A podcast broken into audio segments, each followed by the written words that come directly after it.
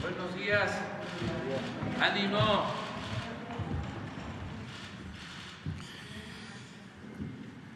El día de hoy vamos, eh, como lo hacemos todos los miércoles, vamos a escuchar a Ana Elizabeth García Vilchis, a quien le tenemos eh, toda la confianza, a quien apoyamos y tiene como encargo el revisar sobre quién es, quién es quién en las mentiras de la semana. Son muchos, pero se hace una selección. También no es general, no es este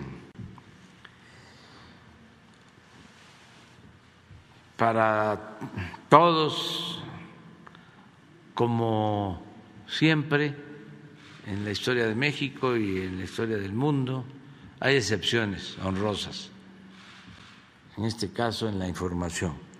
Entonces eh, Elizabeth va a informar y luego también nos va a informar Rosa Isela Rodríguez eh, sobre el tianguis del bienestar, todo lo que se confisca y que antes iba a bodegas, muchas veces se echaba a perder,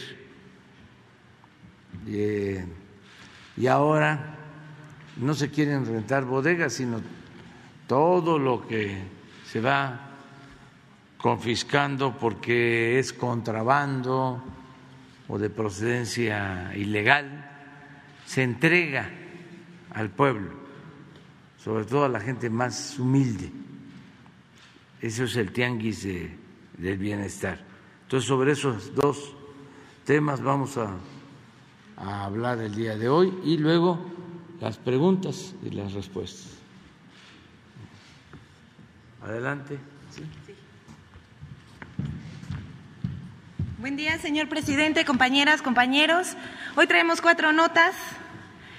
La primera, por favor. El Universal miente en primera plana para golpear a CONACIT. El Consejo Nacional de Ciencia y Tecnología ha sido una de las instituciones más atacadas desde el inicio de este gobierno. Esto se debe en gran medida a que en los gobiernos anteriores el dinero de la investigación científica era para premiar amigos y empresas con dinero público. El más reciente ataque fue la primera plana del Universal que vemos aquí. Del 26 de enero pasado, que a ocho columnas publicó, CONACID suspenderá becas por participar en protestas, también por embarazarse.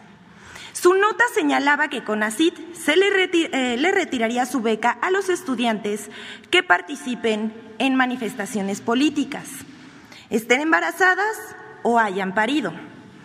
Todo eso es falso. Sin embargo, muchos medios de comunicación replicaron la nota sin aclarar que esas medidas fueron aprobadas en el reglamento de becas del CONACIT en febrero de 2018 cuando gobernaba el expresidente Felipe Calderón Hinojosa. Y entonces ni los becarios, ni los medios, ni los comentaristas, ni la academia, ni los intelectuales que hoy se rasgan las vestiduras, dijeron nada ni protestaron. El reglamento de becas de CONACIT está a discusión abierta en la Comisión Nacional de Mejora Regulatoria conforme lo establece la ley.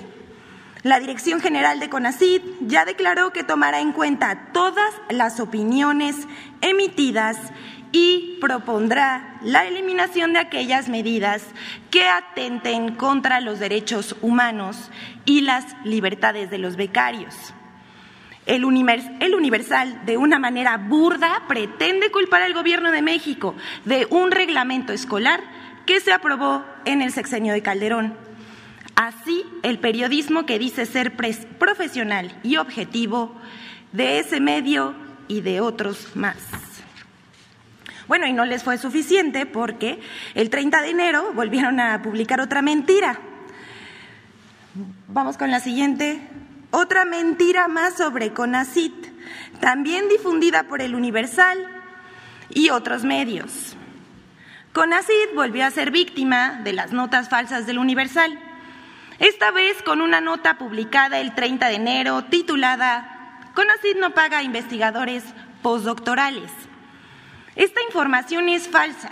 No se han cancelado ni suspendido los pagos a investigadores postdoctorales del Sistema Nacional de Investigadores. El CONACIT aclara lo siguiente. Los apoyos económicos vigentes para miembros del SNI no serán cancelados o suspendidos. Quienes no recibieron el apoyo económico correspondiente a enero verán regularizado su pago de forma retroactiva a partir de la primera semana del mes de febrero. Esa información ya fue enviada a cada uno de los investigadores del Sistema Nacional de Investigadores del CONACID vía correo electrónico. El pago de los estímulos correspondientes al primer bimestre del año normalmente se cubren en febrero debido al proceso de revisión de adscripciones. Así que becarios e investigadores del Sistema Nacional de Investigadores del CONACIT, no se dejen engañar, sus becas están aseguradas. La siguiente, por favor. El financiero miente sobre los precios de vuelos desde el Aeropuerto Internacional Felipe Ángeles. El periódico El Financiero publicó el 17 de enero pasado una nota titulada Ven a Santa Lucía, más caro que el Aeropuerto Internacional de la Ciudad de México, en la que afirma que viajar en un vuelo comercial desde el Aeropuerto Internacional Felipe Ángeles a Tijuana, Cancún, Guadalajara y Monterrey será más caro que desde el Aeropuerto Internacional de la Ciudad de México. Asimismo, indica que viajar en la aerolínea de Volaris en la ruta Santa Lucía-Cancún costará 4.099 pesos y de la Ciudad de México a Cancún 803 pesos. Según esto, 18 veces más caro, más barato, perdón. Pero en una trampa del periodista para engañar a los lectores, pues compara la tarifa más cara de Santa Lucía con la tarifa más barata desde la Ciudad de México. La tarifa más barata desde Santa Lucía a Cancún es de 700 pesos en promedio. Y con este truco compara las tarifas de bajo costo a Cancún, Tijuana, Guadalajara y Monterrey desde la Ciudad de México con las más altas desde Santa Lucía a los mismos destinos. Los precios de los boletos de Volaris para viajar saliendo de Santa Lucía hacia Tijuana, Monterrey y Guadalajara son similares a los del aeropuerto de la Ciudad de México. Pero consultando otras líneas aéreas, el costo desde el Aeropuerto Internacional Felipe Ángeles es menor que desde el Aeropuerto Internacional de la Ciudad de México. Solo a Guadalajara tiene un costo eh, de 120 pesos más en promedio.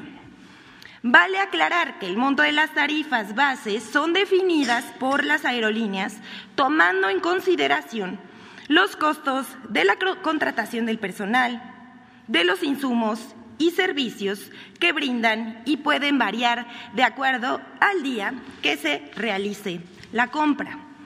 Y bueno, hasta aquí el ejemplo de este periodismo que truquea la realidad para engañar a sus lectores. Y vamos con la última. Alerta de fraude. Que no te engañen. Evita ser víctima de un fraude. Si alguien te escribe o te llama para ofrecerte un apoyo en efectivo del Banco de Bienestar o del Gobierno federal, es muy probable que sea un fraude. Como un audio que ha sido difundido por aplicaciones de mensajería instantánea como WhatsApp y Telegram, y en el que piden llamar a un número de teléfono para acceder a créditos en efectivo por parte del Gobierno de México y la Secretaría de Bienestar. Es falso. En el gobierno de México no existen los intermediarios.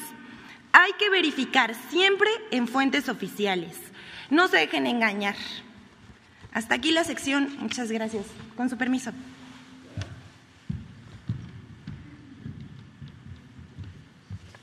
Con su permiso, señor presidente, buenos días a todas y a todos. Buenos días, licenciada Ana Elizabeth García Vilchis. Eh, con la convicción de que el bienestar es fruto de la justicia, el Gobierno de México entrega de manera gratuita a las poblaciones más vulnerables del país bienes y recursos nuevos que han sido confiscados y decomisados para dar al pueblo lo que por derecho le corresponde.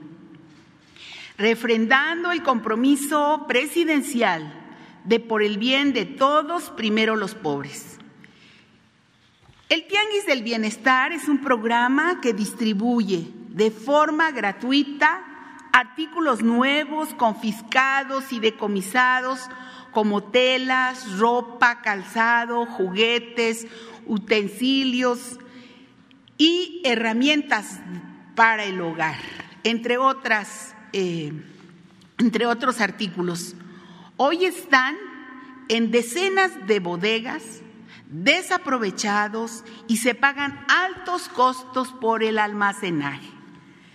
Hasta el día de hoy, con la entrega y desocupación que se ha hecho de los lugares, se han cancelado contratos de renta con ocho bodegas y patios de almacenamiento, representando un ahorro para el erario público de alrededor de 25 millones de pesos anuales. El objetivo de esta acción es mejorar las condiciones y calidad de vida de los que menos tienen, a fin de contribuir a resarcir una deuda con las comunidades más vulnerables del país. Esta acción se suma a los programas sociales que se han implementado en la administración del presidente López Obrador. En una primera etapa, el reparto de bienes se ha llevado a cabo en Guerrero, en Veracruz, Aquí aparecen en esta lámina 14 municipios de Guerrero, 7 de Veracruz, 11 de Oaxaca y próximamente también estaremos en Chiapas por ser entidades en las que se ubican municipios con extrema pobreza, seleccionados a partir de metodologías en lo que se consideraron dos indicadores el Índice de Desarrollo Humano de Naciones Unidas y los indicadores de pobreza extrema de Coneval. Esta instrucción presidencial se ha logrado gracias al esfuerzo de coordinación entre el Instituto para devolver al pueblo lo robado, el sistema de administración tributaria, las aduanas, o sea, con la Secretaría de Hacienda, por supuesto, con la Secretaría de la Defensa Nacional, y la Secretaría de la Función Pública y está coordinado por la Secretaría de Seguridad y Protección Ciudadana. Hay que agradecer el apoyo de los gobiernos estatales y municipales y agradecer a los participantes. Este grupo está encabezado operativamente por el licenciado Iván Escalante y esta acción pues siempre nos entusiasma, nos llena de orgullo, porque atiende a uno de los elementos de la inseguridad que el presidente López Obrador se ha referido constantemente, las causas. Si nos permite, señor presidente, eh, un breve video. Eh, adelante. Buenos días.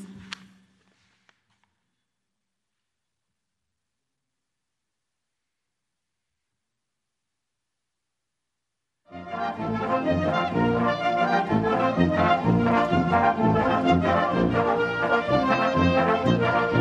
you.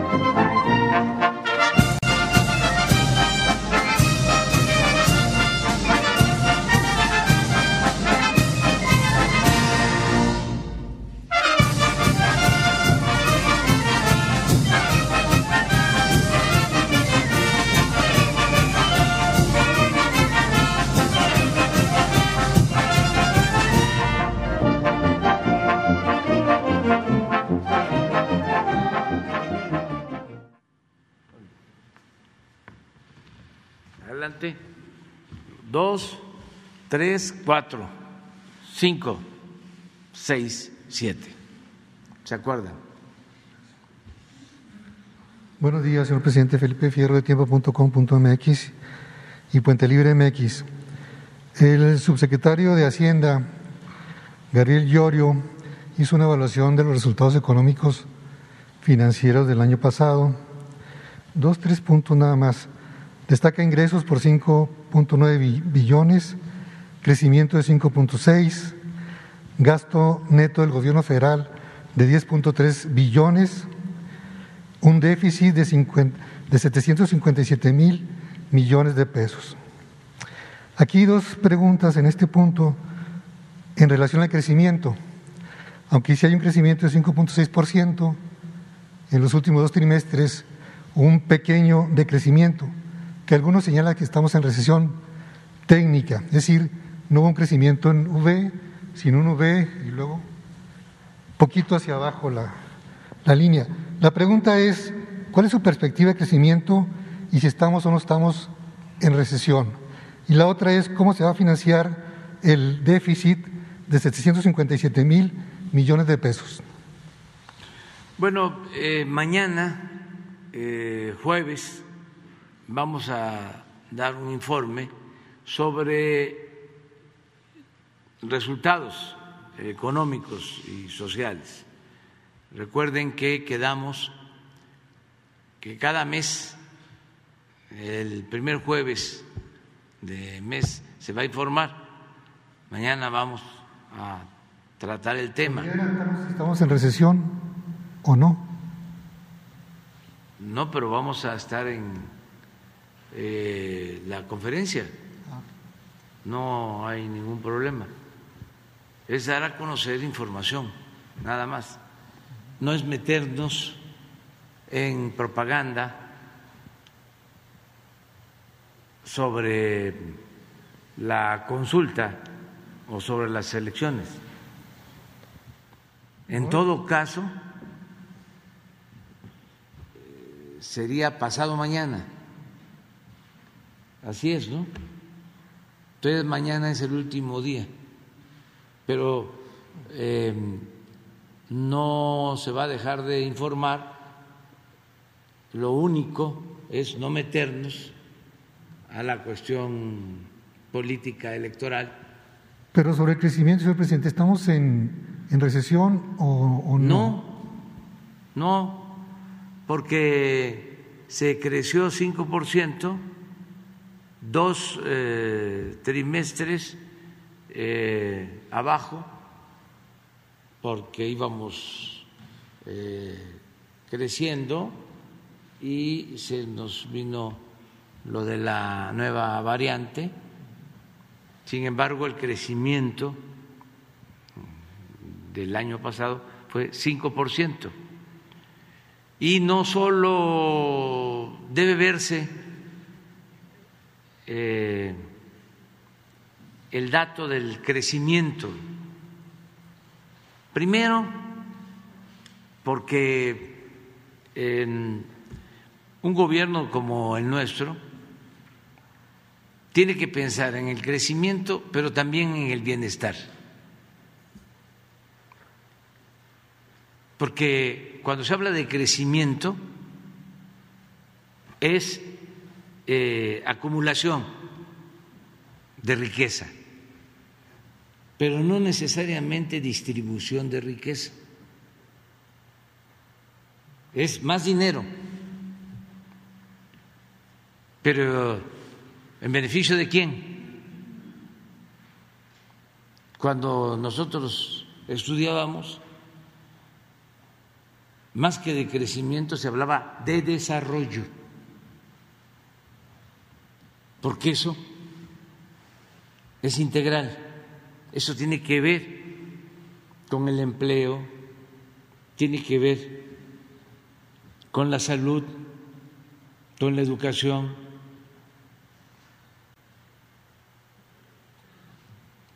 con el bienestar, con el estar bien. Usted nos comentó que ese es un asunto de fondo, o sea, eh, conceptual. Inclusive usted comentó una vez que iba a haber un, un estudio para establecer las variables que deberían de tener el bienestar más que el crecimiento, ¿no? Sí, sí, sí, se está trabajando en eso. Pero eh, aún eh, tomando en cuenta solo la este, demanda de crecimiento, sin tomar en consideración lo demás, porque eh, vamos a poner un ejemplo. Cuando vendieron o remataron los bienes nacionales, no hubo crecimiento. Pero fue también cuando se produjo más desigualdad económica y social. ¿Lo vemos? Para este, entender mejor sobre este tema, a ver si no está una gráfica, creo que en economía moral.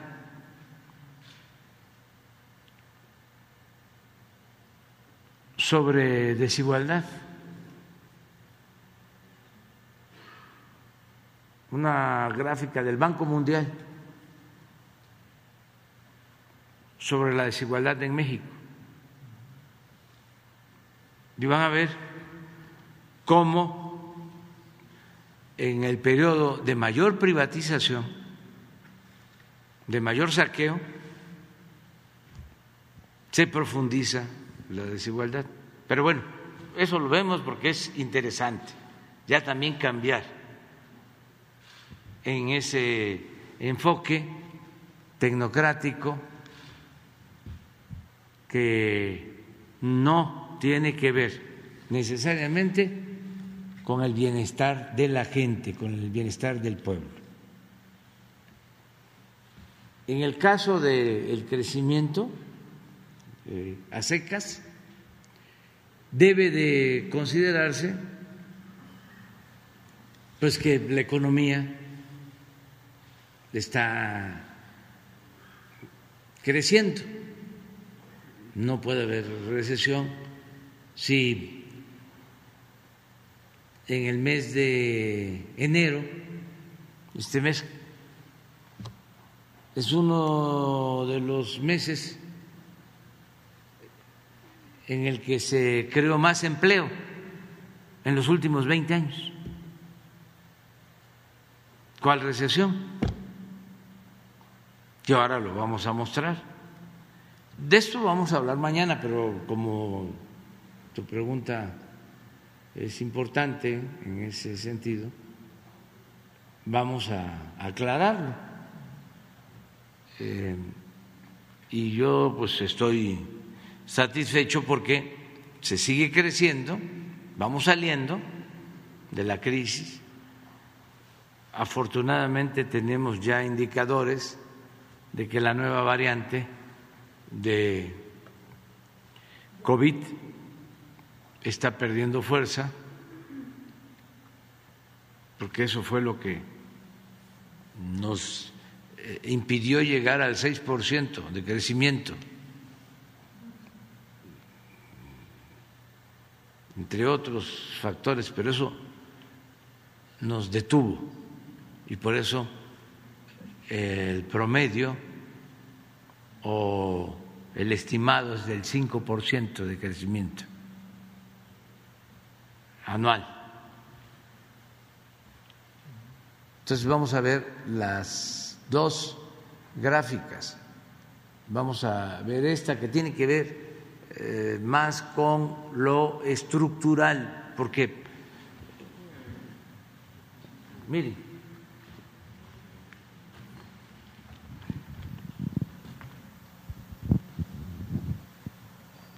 Sí, es el Banco Mundial. Ah, y la OCDE.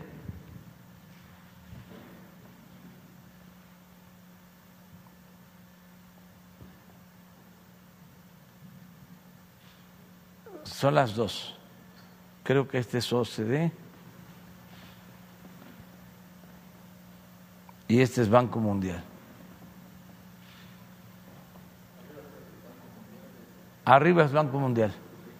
Y este sucede.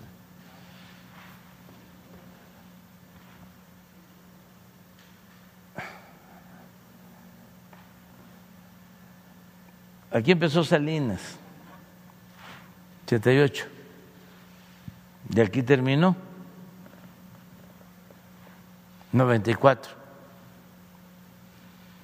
Aquí se entregaron todos los bancos, las empresas públicas, las minas, y miren la desigualdad.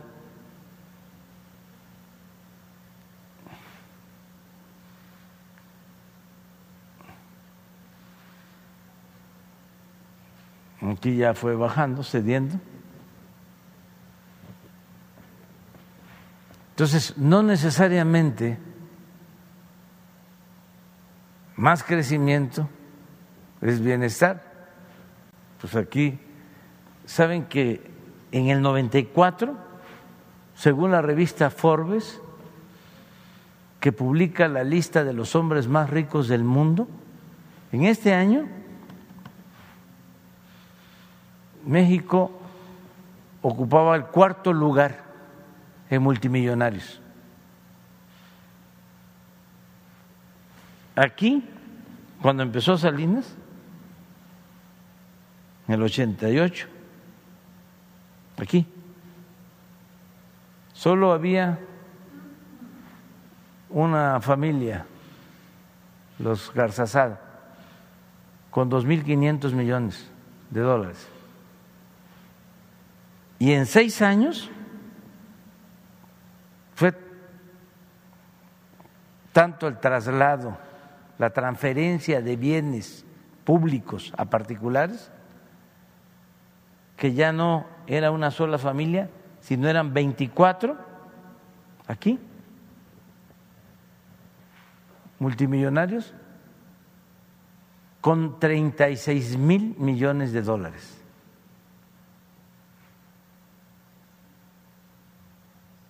Solo nos, aquí, solo nos ganaba Estados Unidos, Alemania y Japón. Y sin embargo, miren la desigualdad.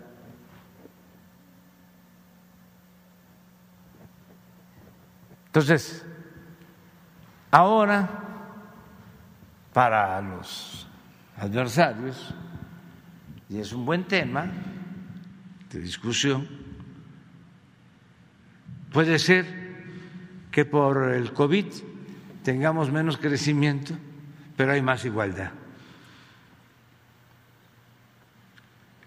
Ahora le está llegando más a los pobres que antes. Estamos viviendo en un país menos desigual que cuando se aplicaba la política neoliberal. Pero además también estamos creciendo. ¿Cuál es su perspectiva para este año? 5% para este para que se enojen. Porque los expertos y los especialistas pues nos están este, dando, cuando mucho, 2.5. Yo planteo 5. ¿Y en qué lo fundamenta? ¿En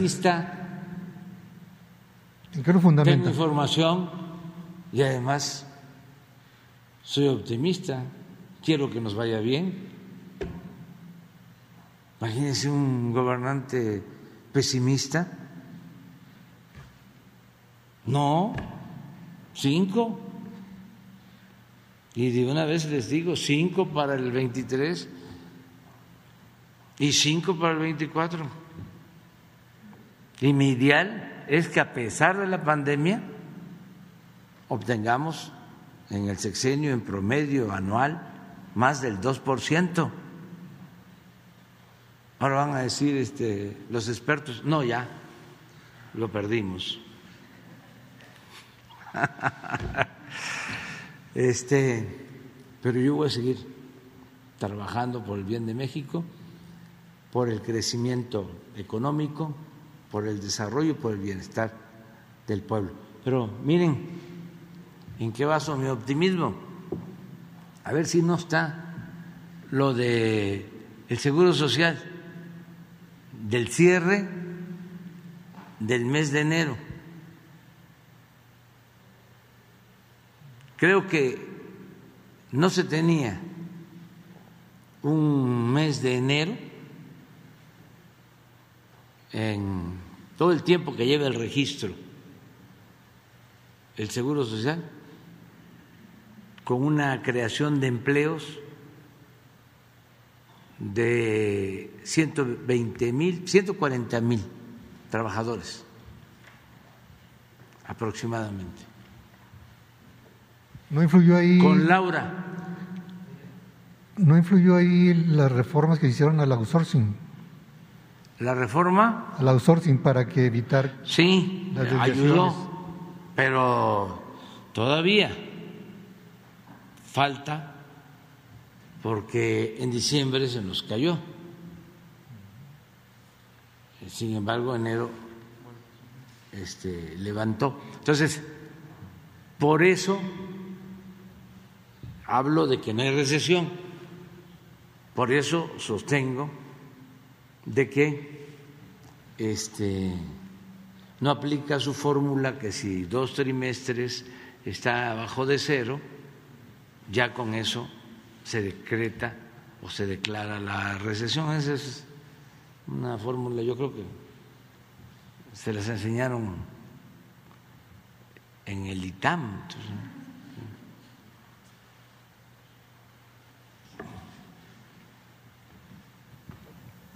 Aquí está, mire.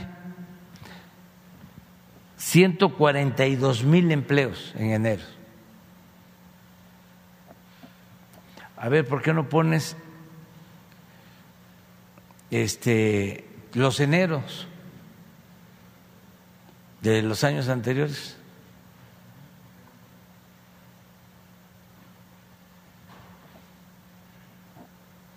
¿Desde cuándo?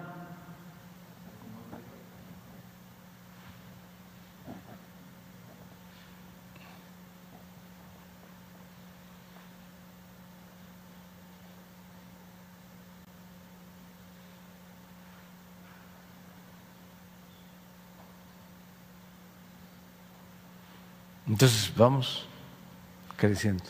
Pero de todas maneras, mañana repetimos eh, todos los datos que tienen que ver con la economía para que este, el pueblo sepa cómo vamos. En otro tema también de carácter económico, Bancico informó que en el 2024 ya habrá una moneda digital mexicana, el MESCOIN, esto, desde luego, implica una revolución. ¿Quién informó? El Banco de México, que ya está trabajando en crear el MES Coin, es decir, como el Bitcoin es una moneda digital, ¿no? Que ha causado, pues, un trastocamiento en, la operación mercantil porque es dinero que se maneja, digamos, fuera del control de los gobiernos en la mayoría de los casos. La pregunta es si Hacienda está, está trabajando en esto o estudiando el impacto porque va a revolucionar la forma de los pagos. Inclusive algunos advierten ya que va a ser un mecanismo de control, de fiscalización este, más agresivo y va a eliminar algunos intermediarios y esto bueno va a traer consecuencias en el, en el sistema financiero.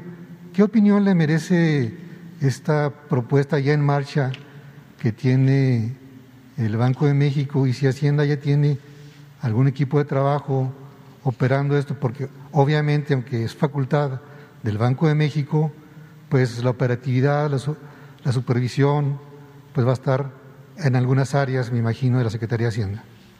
Sí, este, yo no tengo información suficiente y como lo expresas, el Banco de México es autónomo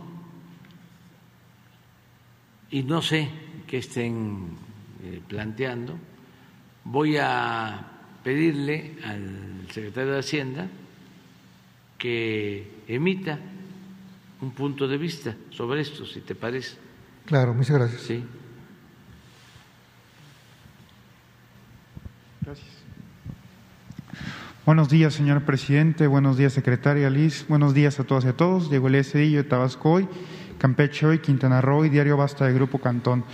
Señor presidente, a propósito de la demanda que mantiene el doctor Hugo López Gatel eh, en los días recientes, yo me permitiría preguntarle, eh, en su papel como presidente de la República, si usted asumiría eh, toda responsabilidad histórica, política y jurídica de la estrategia que ha venido manejando el gobierno en atención a la pandemia de COVID-19, señor presidente. Muchas gracias. Pues sí, este, en todos los casos el presidente tiene responsabilidad.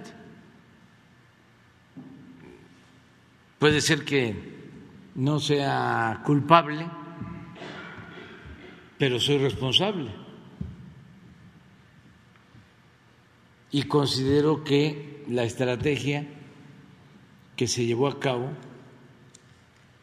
para enfrentar el grave problema de la pandemia fue acertada y salvó muchas vidas.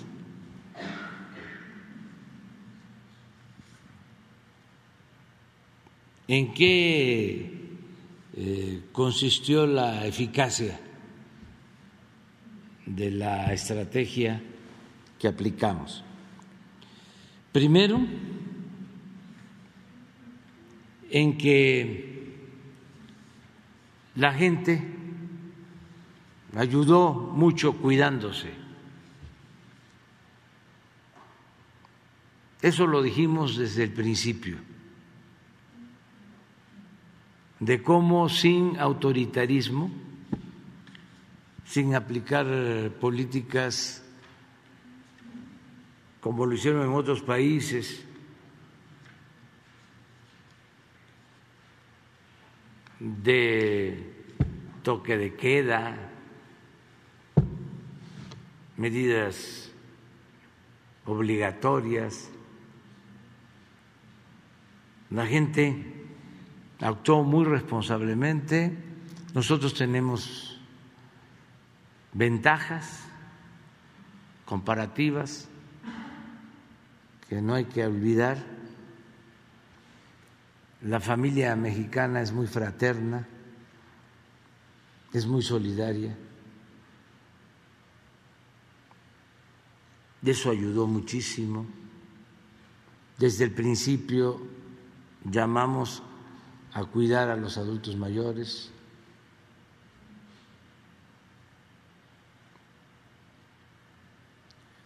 Hay un hecho histórico que demuestra nuestra manera de ser. En México no hay el número de asilos para adultos mayores que existen en otros países, porque aquí cuidamos más a nuestros ancianos respetables. Eso ayudó mucho el cuidarnos. Ayudó mucho el que los médicos, las enfermeras, se aplicaran a fondo, arriesgando hasta su vida. Ayudó mucho el que, aunque no teníamos los médicos, y no los tenemos todavía, porque estos corruptos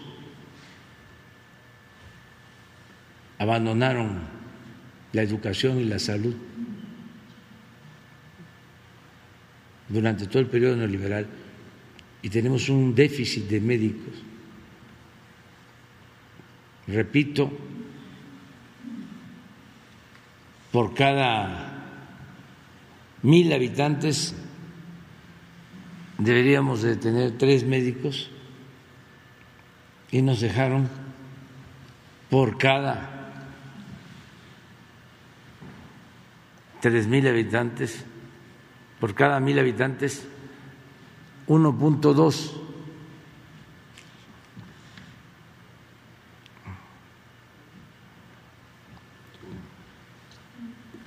cada tres mil, 1.2.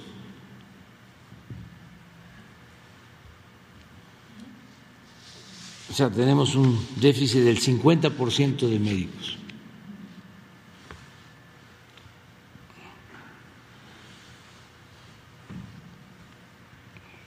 Lo voy a repetir. Por cada mil necesitamos tres médicos. Y tenemos por cada mil 1.2.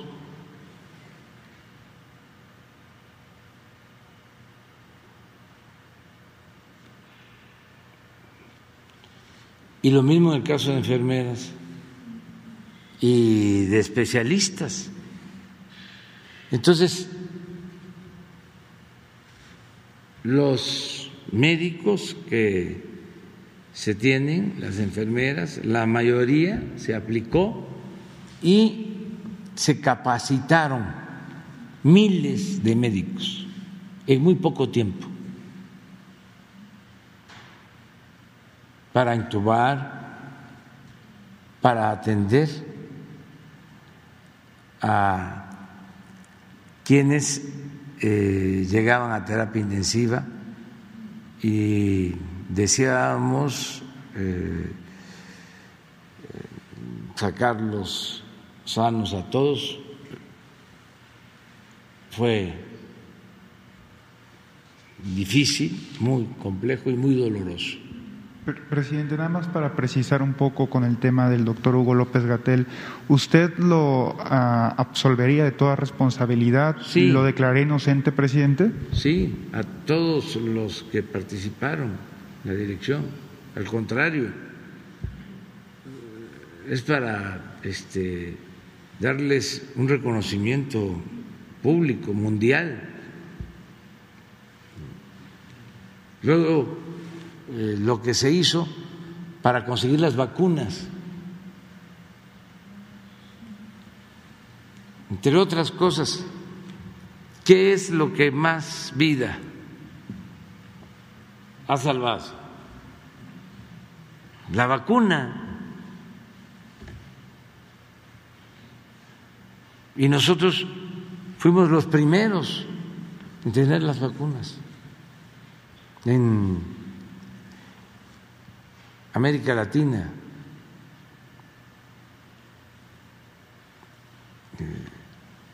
Y en aplicarlas. Y estamos en el décimo lugar a nivel mundial en vacunas.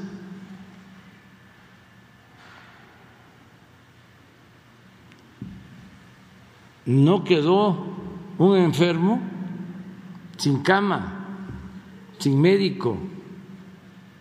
No se nos saturaron los hospitales, estuvimos en circunstancias muy difíciles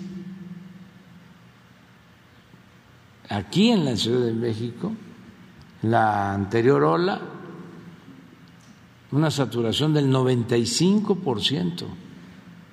Sin embargo, se atendió a todos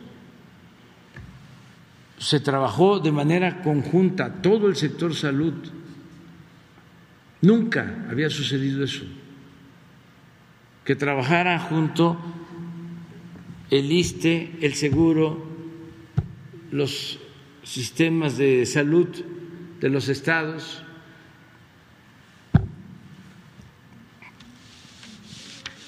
los hospitales de salud de la Armada,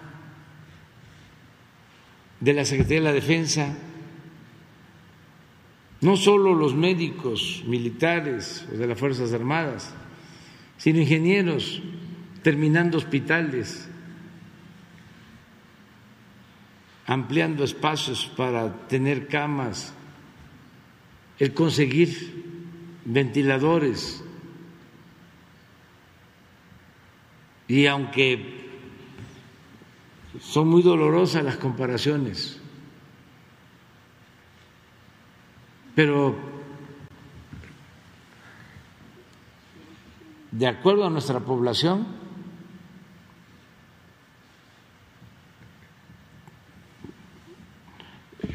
hemos tenido menos fallecidos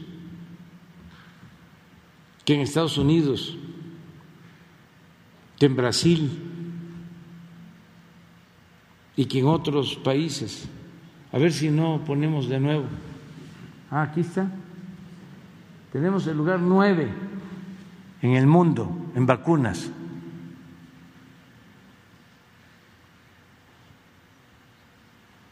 Y se aplicó la vacuna a todos.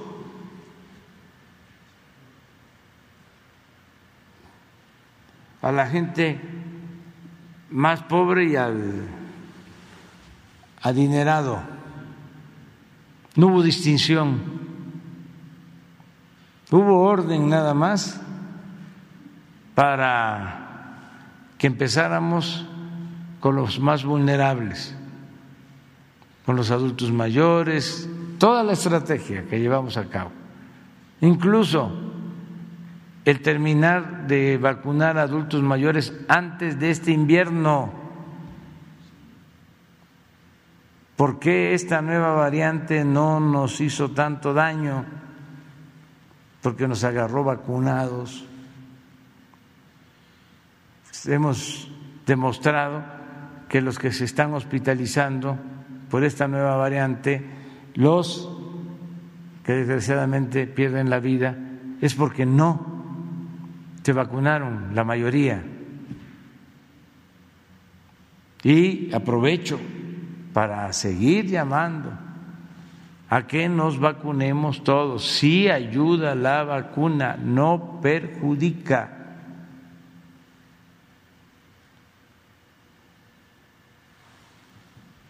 Y a ver la de fallecimientos de 30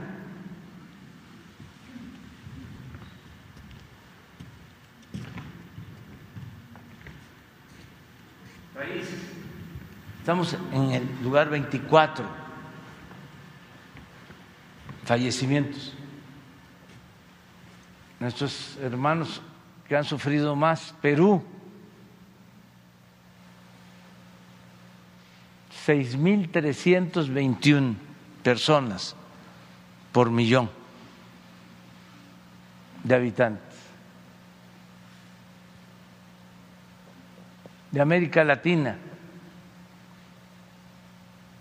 Brasil, 2.973 por millón.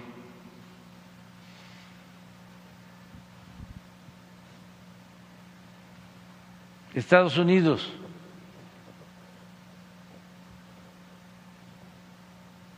dos mil setecientos dos.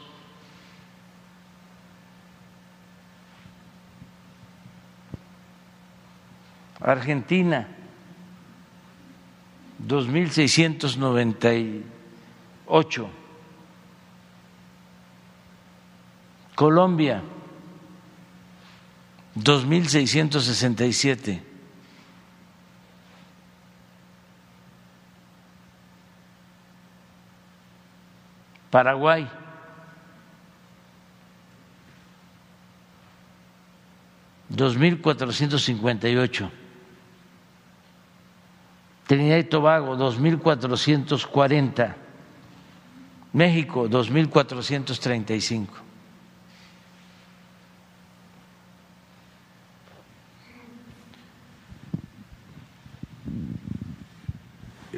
Es lamentable que por la fobia política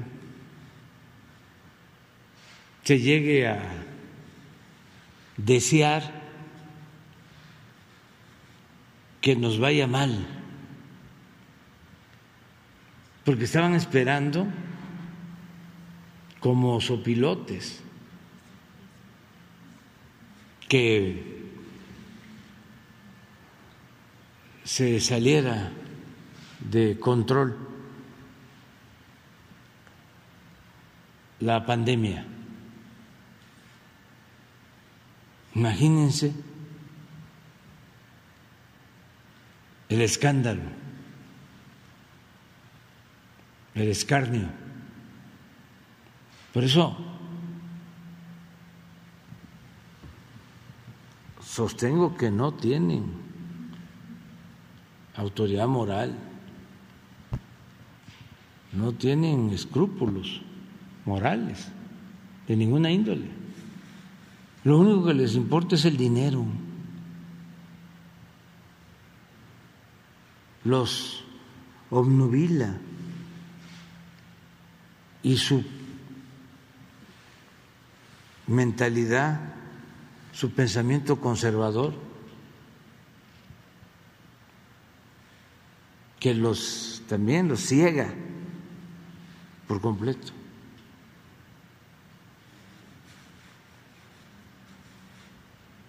no, no les importa nada, es este, destruir.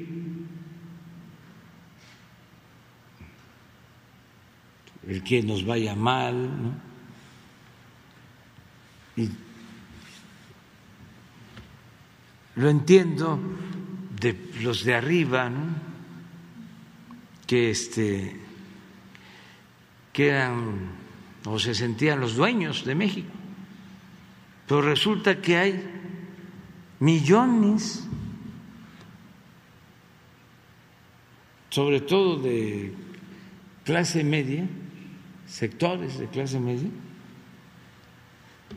que están también ofendidos de manera increíble. Hace como dos días vino un empresario joven que nos conocemos de tiempo atrás, porque era socio del Sheraton que está en la Alameda. Cuando se rehabilitó, que fui jefe de gobierno, toda esa zona, y se hizo ese hotel. Acuérdense que, bueno, los que tienen más edad, con los sismos del 85 todo eso quedó en ruinas, ya llevaba mucho tiempo y se rehabilitó el centro histórico. Y desde entonces pues nos conocemos. Y es un empresario. Y me dice este, pues yo quiero ayudar. ¿Cómo ayudo? Dice, hay una cosa que me preocupa mucho el que este, la gente con la que yo tengo relación no está de acuerdo con lo que usted hace. Incluso es mi mamá. Tengo diferencias con ella. Y le hago ver, pero no entienden, ¿no? ¿Cómo le hacemos? Me dicen, para convencerlos. Le digo, no se puede ya hacer nada. Ya no. Este, pues es como perder el tiempo. se diga lo que se diga, ya es muy difícil. Por eso siempre hablo de los jóvenes, porque a lo mejor ahí hay más posibilidad, ¿no? Aunque sean jóvenes de familias eh, conservadoras, pero eso es una eh, ideología, es eh, muy dogmático, es muy difícil. Ustedes hacen una encuesta, nuestra población es piramidal, por lo que hablamos, por la desigualdad. Entonces nosotros podemos tener hasta el 90% de aceptación con los pobres. En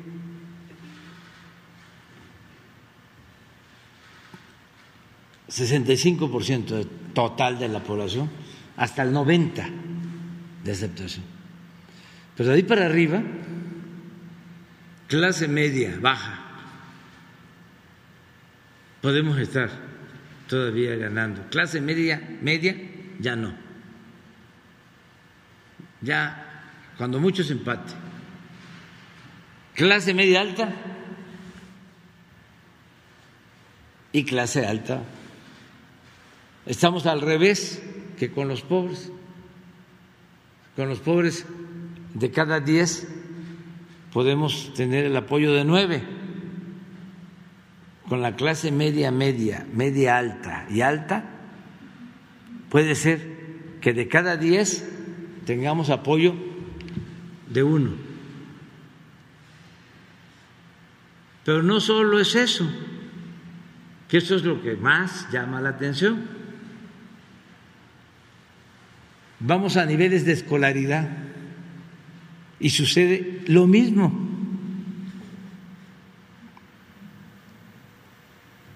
Podemos empatar en nivel licenciatura,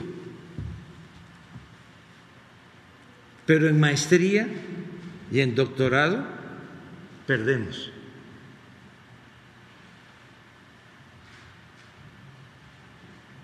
Es muy interesante el fenómeno.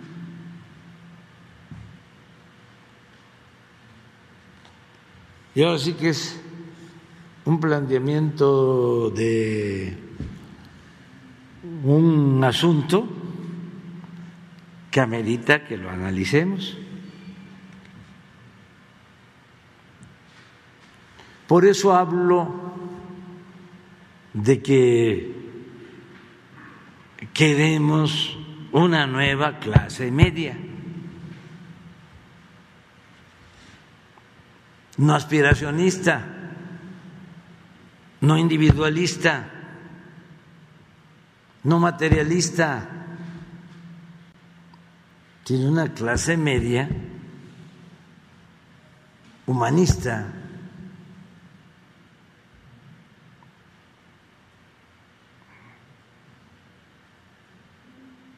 Eh, fraterna,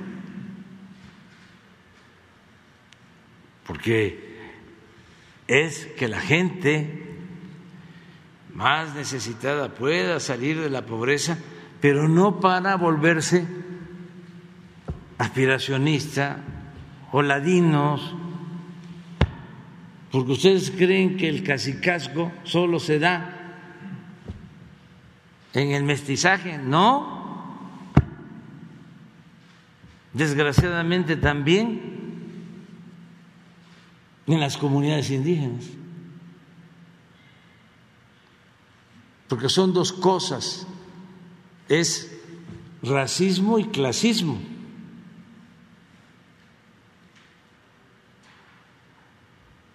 Entonces, eh, para tu pregunta, pues sí, soy responsable, además que tengo mi conciencia tranquila.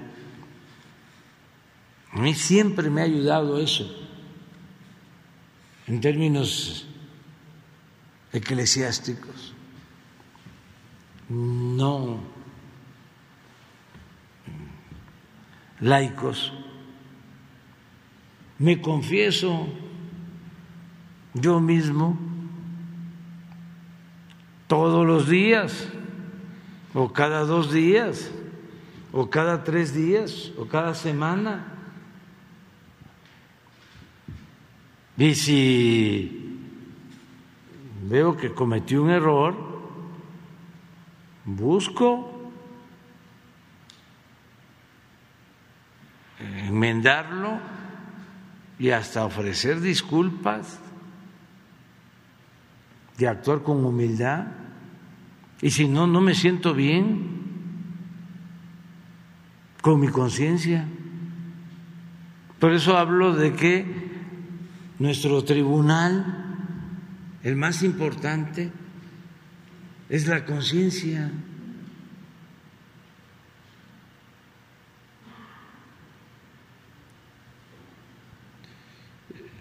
La agarraron contra Hugo porque pues él es el que nos ayudó. Imagínense si no tenemos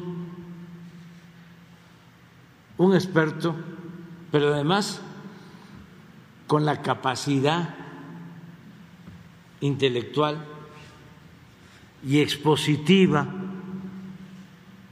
de Hugo. Nos acaban.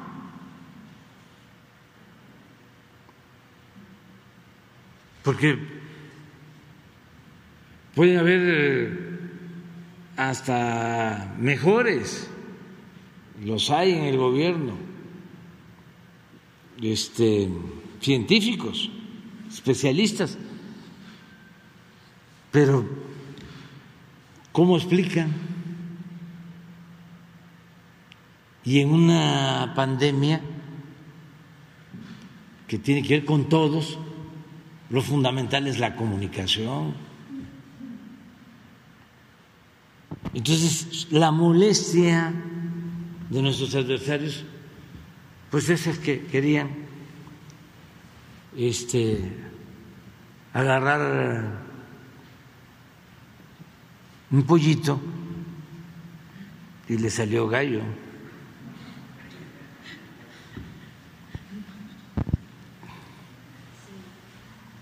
Muchas gracias. Para explicarlo, pues, así de manera coloquial. Muchas gracias, presidente. Y nada más para finalizar, eh, derivado de la reunión que sostuvo el día de ayer el secretario de Gobernación, Ana Augusto López Hernández, y la titular de Seguridad, Rosa Isela Rodríguez, con las autoridades del Instituto Nacional Electoral y también con la Fiscalía especializada en delitos electorales, saber, presidente, si pudo conversar de este tema en la reunión de seguridad de hoy saber cuáles van a ser los pormenores en temas de seguridad. Si me lo permite preguntar a la secretaria cuántos elementos se van a poner a disposición en todo el país para que los comicios electorales se lleven en paz y aprovechando que todavía no estamos en veda electoral, presidente, conocer cuál va a ser el mensaje, cuál sería el mensaje que usted le enviaría a toda la ciudadanía ante los venideros comicios electorales. Gracias, presidente. Sí. Eh pues lo va a explicar eh, Rosa Isela, pero antes yo quiero eh, transmitir algo a toda la gente. Hicieron tan complicada la pregunta de la consulta que primero eh, no se conoce. La gente no sabe si va a ser sí o no. Entonces, sí pedirles a todos que busquen un buen traductor.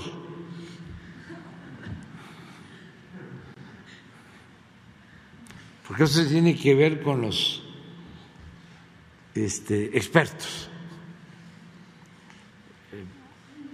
Para que no se vayan a equivocar. Al momento de ir a, votar. Y que ayuden, porque es muy sencillo, debería ser sí o no, pero hasta ahora no creo que sepan Ustedes saben si, por ejemplo, eh, la gente desea que yo me quede, ¿es eh, sí o es no? ¿Lo saben eso ustedes? No, todavía no. Entonces, sí es importante porque ayer resolvió la Corte no cambiar la pregunta. Pero de todas maneras, este, no estaba clara o no está clara la pregunta o no se sabe. Y además de lo que resolvió la Corte, ahora informaron que el Tribunal Electoral no sé si sea cierto, va a buscar cambiar la pregunta. Entonces, como ya no vamos a poder hablar de esto, yo ya no voy a poder hablar de este tema, pues que corran la voz, que el que eh, vaya sabiendo Eh, si no quieren que yo continúe, ¿cómo tiene que marcar? Si quieren que yo continúe, ¿cómo tienen que marcar?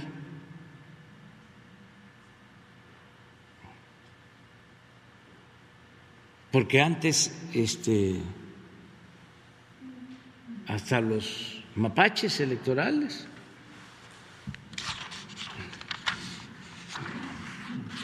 venía el partido que no voy a mencionar en la boleta.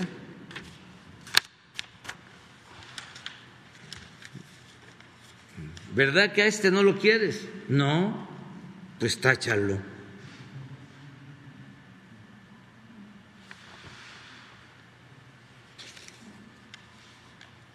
Y resulta que el tache era en favor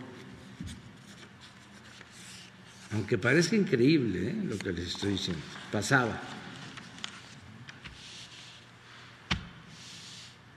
Por la falta de tradición democrática.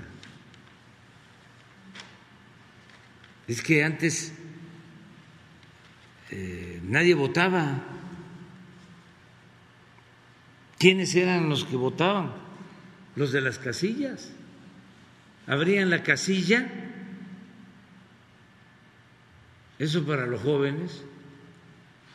Por eso estaría extraordinario un libro sobre los fraudes electorales. Porque muchos de los problemas de México se originaron por la falta de democracia. Entonces, ponían las mesas, esto viene desde la época de Porfirio Díaz, quienes este, votaban hasta hace relativamente poco, algunas personas en la mañana, unas monjitas, y a las doce ya no había nada, estaban hasta durmiendo los en las casillas. Y a la una, dos de la tarde, sea, bueno, vamos a empezar ya a trabajar. Y agarraban las boletas y tache, tache, tache, tache, tache, tache, tache, tache, tache. El paquete. ¿Y cuánto le dejamos a estos? Pues este deja el 2, este deja el 3%. Hubo una vez que un presidente hace relativamente poco, creo que sacó el 90% de los votos. 90%. Increíble.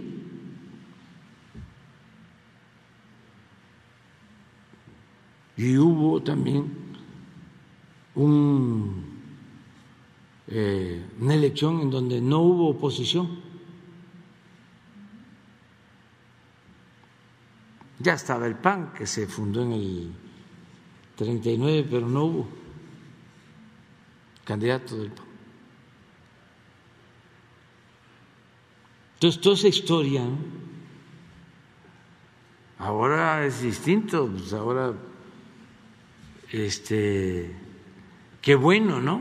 Candidatos y partidos y eh, hay niveles de participación del 60%, del 65, 70% de los empadronados. Entonces, sí hace falta eh, todavía este, información. ¿No sabes cuál es la pregunta? ¿No la tienes ahí? A ver, vamos a aprovechar. Periodo ordinario constitucional de mandato 2018-2024. Eso no viene, ¿no? ¿Estás de acuerdo en que Andrés Manuel López Obrador, presidente de los Estados Unidos mexicanos, se le revoque el mandato por pérdida de la confianza o siga en la presidencia de la República hasta que termine su periodo. Que se le revoque el mandato por pérdida de la confianza. O sea, los que no quieren tienen que tachar ahí, si no cambian la pregunta. Que siga en la presidencia, es los que quieren que yo termine el periodo. Pero esto hay que difundirlo para que los que eh, quieren que se revoque el mandato no se vayan a equivocar.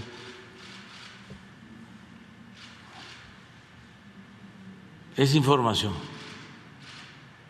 para toda la gente, porque eh, ojalá y los organismos electorales hagan campaña, ¿no?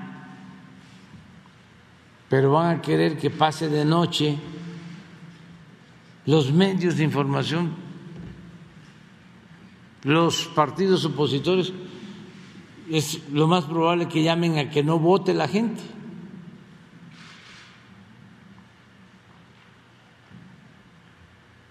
que no participe.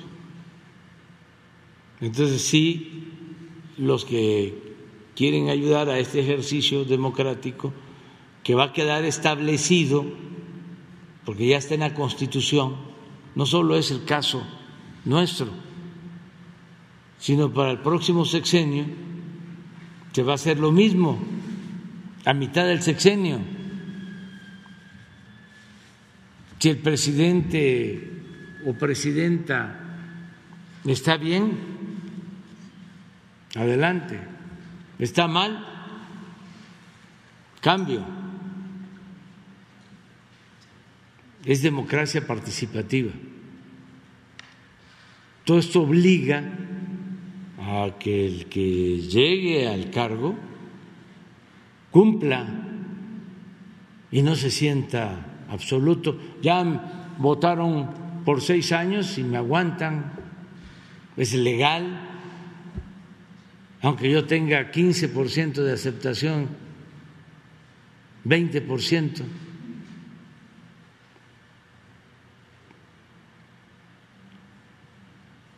No, que existe este mecanismo para que eh, el pueblo pueda ejercer su derecho democrático. Y lo otro es cómo ayudar. Sí, este, con su permiso, presidente. Fue una reunión a la que fuimos convocados por el secretario de Gobernación, Adán Augusto eh, López Hernández, con motivo de las elecciones del 2022. Aquí eh, se instaló esta mesa permanente de seguridad en donde participamos la Secretaría de Gobernación, el Instituto Nacional Electoral, el Centro Nacional de Inteligencia, la Guardia Nacional, la Consejería Jurídica, la Fiscalía especializada en delitos electorales y la Unidad de Inteligencia Financiera. Aquí eh, fundamentalmente se llegan a acuerdos para dar vigilancia, protección y seguimiento y que se busca con ello que las elecciones eh, sean elecciones seguras y en paz. Esta estrategia que estamos poniendo en marcha eh, responde al compromiso del Gobierno de México de respetar y hacer respetar la voluntad soberana y la misión de esta acción conjunta es prevenir, sancionar la violencia y proteger a los candidatos y aspirantes. Hay que decir que eh, como es de su conocimiento, este año, ahí nos hicieron de conocimiento, se realizan tres ejercicios democráticos de acuerdo con el Instituto Nacional Electoral. Habrá elecciones extraordinarias el 6 de marzo en Puebla, el 27 de marzo en Veracruz, el 3 de abril en Chiapas y Oaxaca, en municipios, y eh, esto es en total 103 cargos locales. El 10 de abril pues celebraremos este, este ejercicio constitucional de revocación de mandato y el día 5 de junio elecciones extraordinarias en Aguascalientes, Durango, Hidalgo, Oaxaca, Tamaulipas y Quintana Roo. Entonces, como hemos participado en anteriores ocasiones, pues vamos a estar este, preparados.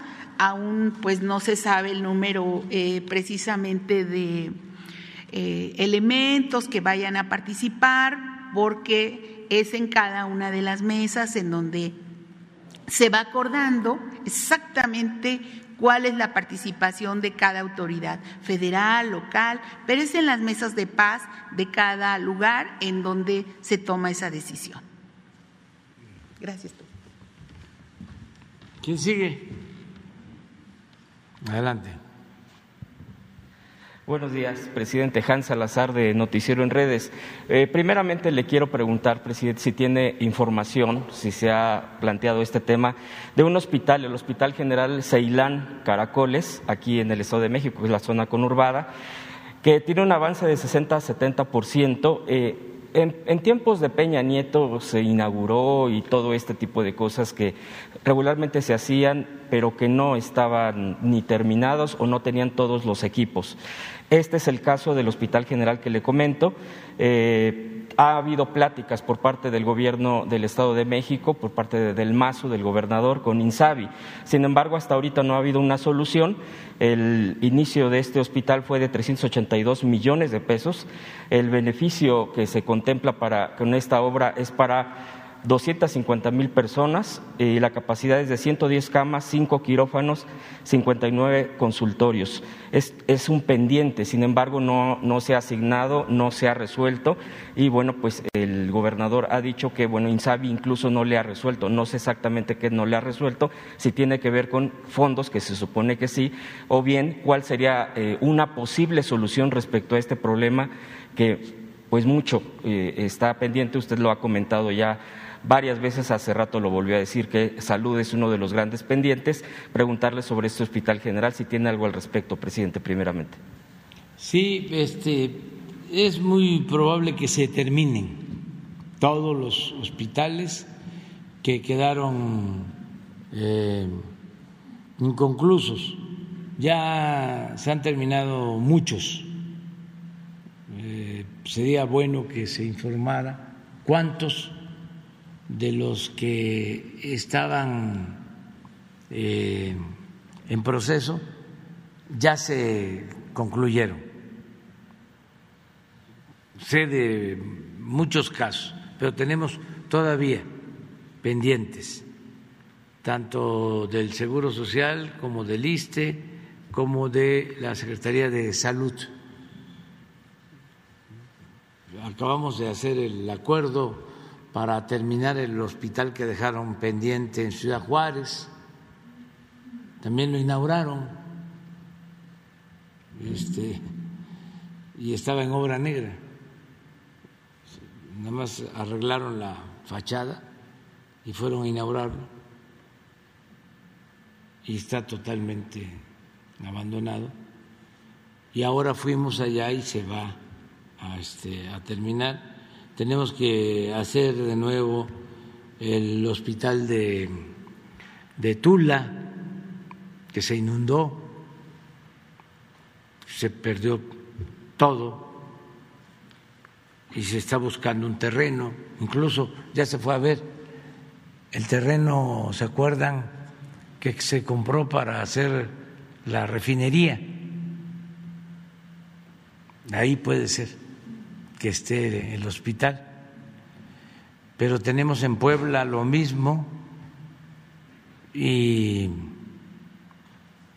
en otros estados. Hemos estado terminando eh, en Nayarit, en Sonora, que no acabamos todavía, porque eh, no solo es eh, terminar la construcción, equiparlo, sino tener todos los médicos, todo el personal. En Sinaloa tenemos pendiente un hospital que dejaron tirado en Ticul, Yucatán, que es un compromiso, una construcción de esos contratos que hacían públicos privados y así, pero sí estamos trabajando en eso.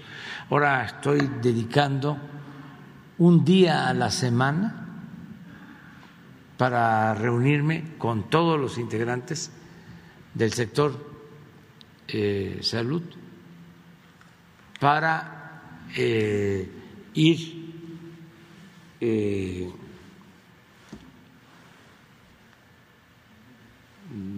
consolidando los sistemas de salud, porque ya comenzamos en Nayarit, se están haciendo inventarios, censos,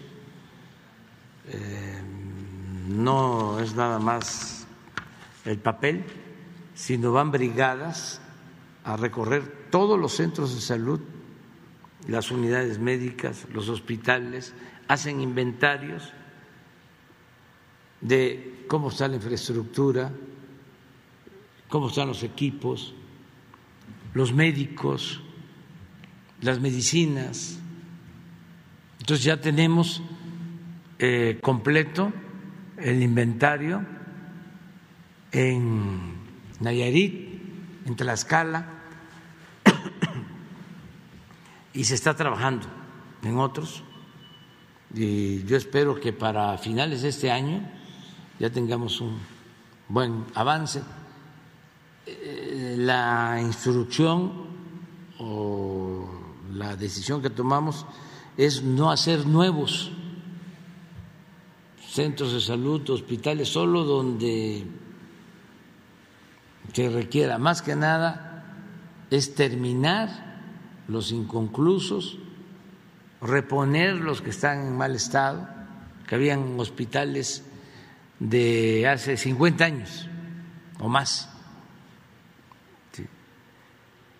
Entonces tenemos todo un plan para eso y vamos a, a ver este, en qué situación está el hospital que tú estás este, dando a conocer. ¿Se podría informar próximamente incluso este informe sobre los hospitales que concluirían en su gobierno antes de que terminara su gobierno? Sí, sí, les vamos a, a tener la información. Gracias, presidente. Eh, hacemos el, el, compromiso de cuántos hemos terminado. Sí. De, desde que llegamos, sí. Eh, cuántos se han equipado y cuántos nos faltan. Y cómo mejorar el servicio. Es decir, que no falten los médicos, que se tengan los especialistas, que no falten las medicinas, completo. Es un desafío eh, es algo que eh, queremos resolver. Porque incluso ha ido basificando eh, y también pudiera ser interesante esos datos a los médicos que pues Sí. se han estado contratando a partir de todo Se están esto. contratando médicos y trabajadores eh, a partir de la pandemia, pues sin exagerar, como 70 mil nuevos trabajadores de la salud. Pero de todas formas faltan y faltan eh, eh, especialistas y médicos generales y al mismo tiempo pues tenemos que seguir impulsando lo de la escuela, las escuelas de medicina, las escuelas de enfermería. Es todo un plan para mejorar el, sistema de salud. ¿Qué pasaba? Pues no les importaba la salud pública, querían privatizar la salud, como querían privatizar la educación. Pero no solo aquí, en el mundo. Por ejemplo, ahora el presidente electo Bori va a enfrentar el problema de la privatización de la educación en Chile, porque avanzaron muchísimo, porque la idea de estos conservadores corruptos, inhumanos, era que estudiara el que tuviese dinero para pagar colegiatura. Poner la educación al mercado como si fuese una mercancía. Todo era cuota. Ese era el plan. Por eso dejaron de invertir en universidades públicas y usaron como pretexto la excelencia. Esto para los jóvenes, porque ya eh, este discurso, pues como ya no engaña, ya no lo usan. Pero para todo hablaban de la calidad de la enseñanza. Pues claro, ¿quién no quiere que tenga calidad la enseñanza? Pero con esto dejaban de lado la cobertura, es decir, el acceso. Entonces, engañaron utilizando los exámenes de admisión. No entró, no ingresó a la universidad porque reprobó el examen. Mentira. La mayoría no reprobó el examen y cada año dejaban fuera hasta 300 mil jóvenes durante el periodo neoliberal y no reprobaban. Aquí lo hemos visto. Es que no había cupo, no había espacio. En la misma UNAM. Si eh, querían ingresar a medicina, diez mil, cuando mucho entraban mil, nueve mil rechazados. ¿Y no pasaban los nueve mil el examen? Claro que sí. Nada más que tenían para mil espacios. Entonces, si definían 130 preguntas, decían para tener mil, tienen que contestar bien de las 130, 125. Entonces el que contestaba bien 124 de las 130 ya no entraba. ¿Reprobaba el examen? No. Y así en todos lados. Por eso el déficit de médicos. Pero, ¿qué pensaban estos? De que de esa manera iba a crecer la matrícula de las universidades privadas. Y sí creció más porcentualmente que las universidades públicas. Yo cuando llegué de jefe de gobierno aquí, llevaban más de 20 años sin eh, hacer una universidad pública. Más de 20 años. La última, la metropolitana. Me tocó crear la Universidad de la Ciudad de México. Llevaba más de 20 años. Y todo era apostar a las universidades privadas. Y abro un paréntesis para volver a aclarar, no estoy en contra de la educación privada. El que tiene para pagar una colegiatura está en su derecho, pero el Estado está obligado a garantizar la educación pública, gratuita, de calidad en todos los niveles escolares. Y así estaba en la Constitución hasta Salinas de Gortari, que reformó el artículo tercero. Esto es para los jóvenes. ¿Saben quién era el secretario de Educación? El que dice Vargallosa que es un sabio, Ernesto Cedillo, que es el mismo del FOAPROA y de no sé cuántas otras calamidades. Vargallosa dice que es un sabio, no, un héroe. Modificaron el artículo tercero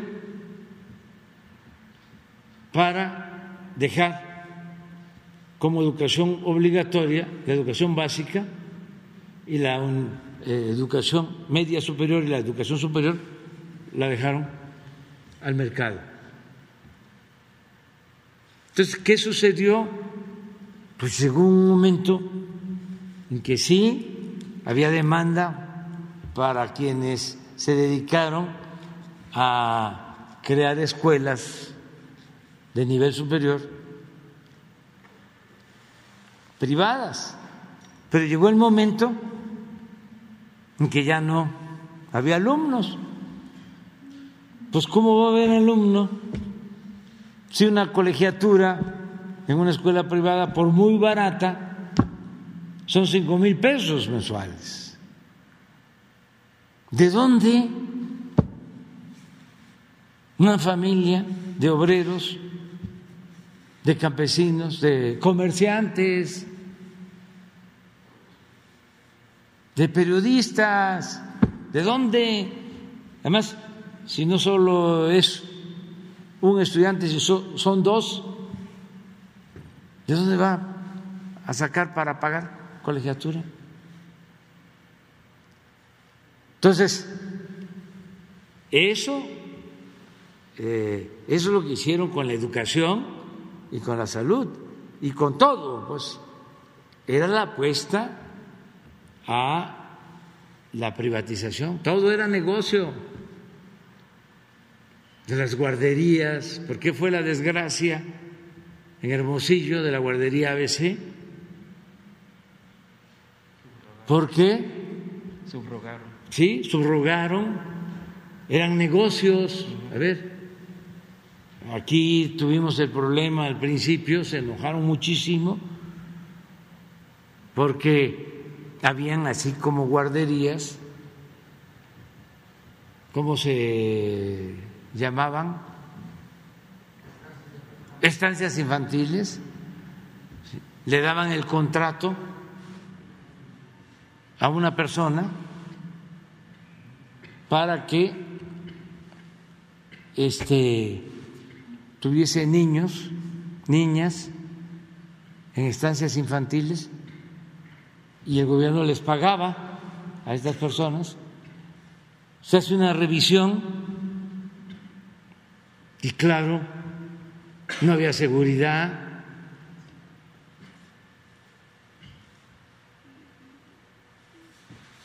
Y este y riesgos porque en casas inseguras era privatizarlo todo entonces eso es lo que se está viendo ahora en salud, cambiar.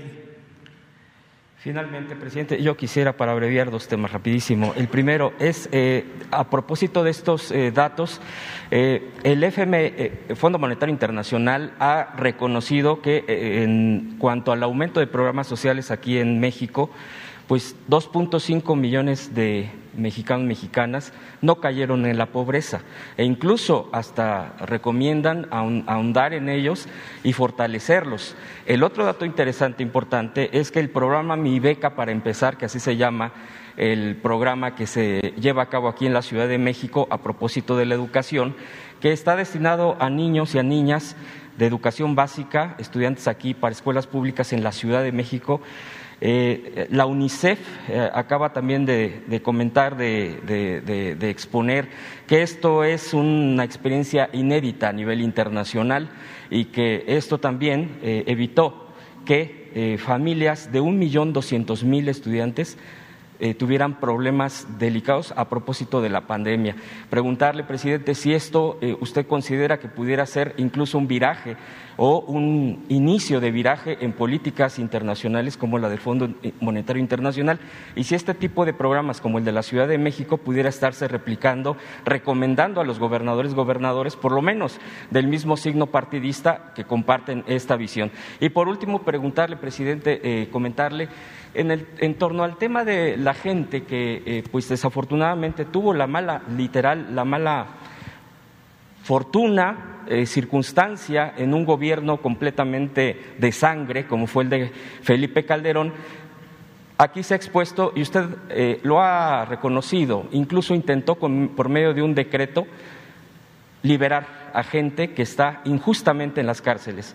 Le comento, por ejemplo, el de esto, esto que le voy, a, le voy a leer, la sangrienta guerra selectiva contra el narcotráfico emprendida por el presidente Felipe Calderón, expresidente Felipe Calderón, demandó la creación de un grupo selecto cuyas figuras estelares, Genaro García Luna, Luis Cárdenas Palomino y Ramón Pequeño García, acompañados por la fracción más corrupta del ejército, cumplían ampliamente con los requisitos básicos para este propósito. Deberían ser individuos sin escrúpulos ni respeto por los derechos humanos, dispuestos a qué? A la fabricación de delitos con el empleo de la tortura para arrancar confesiones falsas o simplemente desaparecer a ciudadanos elegidos. Ana Georgina Domínguez Macías, por ejemplo, ha sido una de las víctimas colaterales de esta guerra, así mencionado por ellos mismos. Ana, entonces de 26 años, fue secuestrada por un pelotón de militares en el ya lejano 2009, argumentando delitos que por su fragilidad no sostenían. Sin embargo, han pasado 12 años de calvario, de violencia y de zozobra, con las secuelas degradantes que esto impone y sin la anhelada sentencia que la absuelva. Esto es peor todavía, el tema de las sentencias que no hay. Está recluida en el penal eh, de Almoloyita, de Toluca, bajo una acusación penal, bueno, aquí tengo el número, que lleva en el Distrito 5. Ese es uno. El de Pablo Green Salamanca es otro, que también fue a partir de, eh, delitos fabricados, es decir, era un modus operandi. También el tema de Brenda Quevedo, eh, acusada directamente por eh, la señora Miranda de Gualas, que ya sabemos que incluso tenía una relación de amiguismo, de compadrazgo con el propio señor Felipe Calderón, con García Luna, es decir, era toda una camarilla que está señalada, incluso la propia ONU, en el caso de Brenda Quevedo, ya ha señalado que ha recomendado, ya ha estudiado el caso donde dice pues que sea liberada o que siga el proceso incluso en temas de liberación. Su propia familia decía que en noviembre pasado esperaban ya prácticamente que por lo menos siguiera su juicio en libertad. Sin embargo, no sucedió así. Todo parece indicar, y eso es lo que ha comentado la propia madre de Brenda Quevedo, es que la señora Miranda de Wallace sigue teniendo, probablemente siga teniendo, metidas las manos, por lo menos en el Poder Judicial, que es quien dilata a través de jueces, obviamente no con claridad, no con transparencia, sino por medio de la corrupción, para bloquear, para no permitir la salida, la libertad. Presidente, yo preguntarle, porque esta gente pide que no los deje solos, ¿qué le respondería? Que vamos a seguir este, insistiendo hasta que no queden eh, inocentes en la cárcel, que quienes fueron víctimas de tortura durante este periodo y en cualquier tiempo eh, puedan salir de la cárcel. Se está buscando este, cómo hacerlo. Ya hemos hecho dos intentos, no avanza. Primero porque este, son muchos los trámites, necesitamos, y esto es eh, una autocrítica fraterna, cariñosa, necesitamos eh, una concepción mm, más de justicia que de eh, derecho.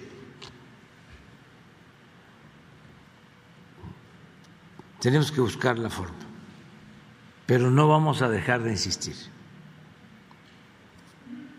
hasta eh, liberar. Y no hay influencia que sirva cuando se trata de estos casos. Eh, en general, está prohibido robar, está prohibido encubrir, no se acepta el influyentismo.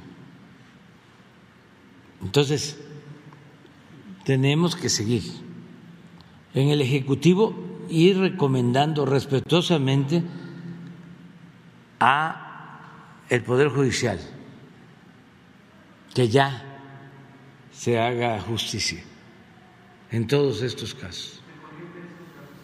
Sí, los eh, tenemos que seguir viendo. Le voy a pedir al secretario de Gobernación, que es el que tiene esta encomienda, con el subsecretario Encinas, que continúen, que busquen la forma de este, liberar a inocentes, por ejemplo, quienes fueron torturados.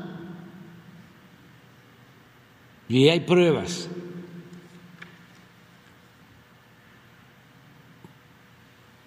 Porque eh, existen protocolos internacionales. Ya esos no deben de estar en la cárcel de inmediato deberían de liberarlos.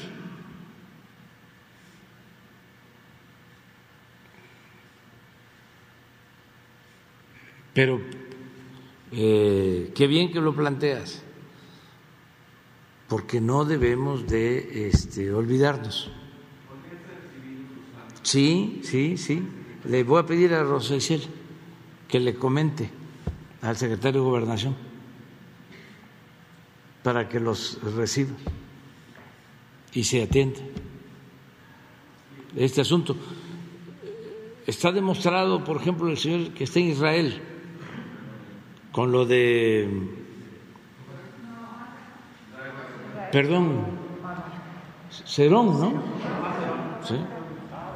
Eh, está demostrado que participó en torturas este, y que tiene mucho que ver con lo de Ayotzinapa. Él sabe bien qué pasó en lo de Ayotzinapa. Y no vamos nosotros a quitar el dedo del renglón, porque queremos saber todo lo que sucedió en el caso de los jóvenes. Pero eh, hay resistencias. Ayer hablaba yo de eso, de cómo debemos seguir limpiando de corrupción al gobierno, porque hay quienes este, se aferran, no quieren entender de que ya son otros tiempos. En el caso de los periodistas y informadores que están en contra nuestra, no todos desde luego, pues ahí ya sabemos, ¿no? De esos, ¿cuándo los vamos a, a convencer? Si este, los trataban muy bien, ahí ya. Este, pueden lanzarse con las campañas más fuertes y este, armonizarse, agruparse entre todos y atacarnos, inventar, ser un periodismo mercenario, no pasa nada. Nada. Nuestro escudo es la honestidad y es nuestra conciencia. Entonces, ah, sigues atacando, sigues pues, este, son las becas que estamos dando a los pobres. Que antes te llevabas tú el dinero para tus mansiones y tus departamentos en el extranjero y tus yates. Entonces síguele. Ahí nos vamos. Y cada vez, por ejemplo, esto de José Ramón, a ver, las pruebas. Y a la fiscalía. Y soy juarista. Juárez le fueron a decir de que un yerno que no es Santa Cecilia, Santa Cecilia, que era un yerno que tenía, que lo quería mucho, porque era de origen cubano, sino otro, o un familiar. Había este, sobajado, había actuado con prepotencia y le fueron a decir al presidente Juárez y la respuesta fue, ¿y qué espera? para hacer justicia, sea quien sea, sea quien sea. Entonces, lo de Mola, ¿no? Pues con qué autoridad moral.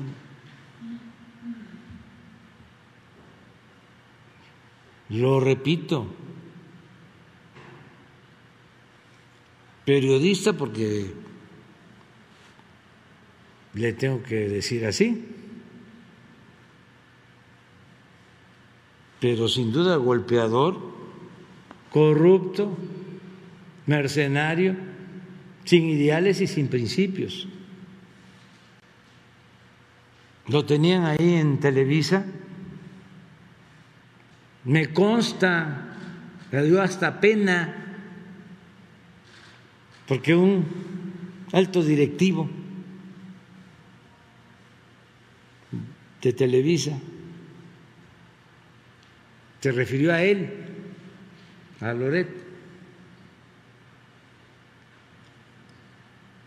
diciendo que era para Televisa. No lo puedo repetir aquí.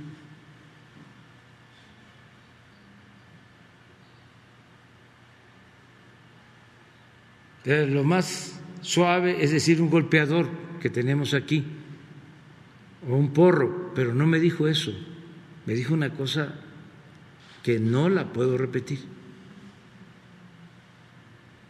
Un alto, alto funcionario de para qué le servía.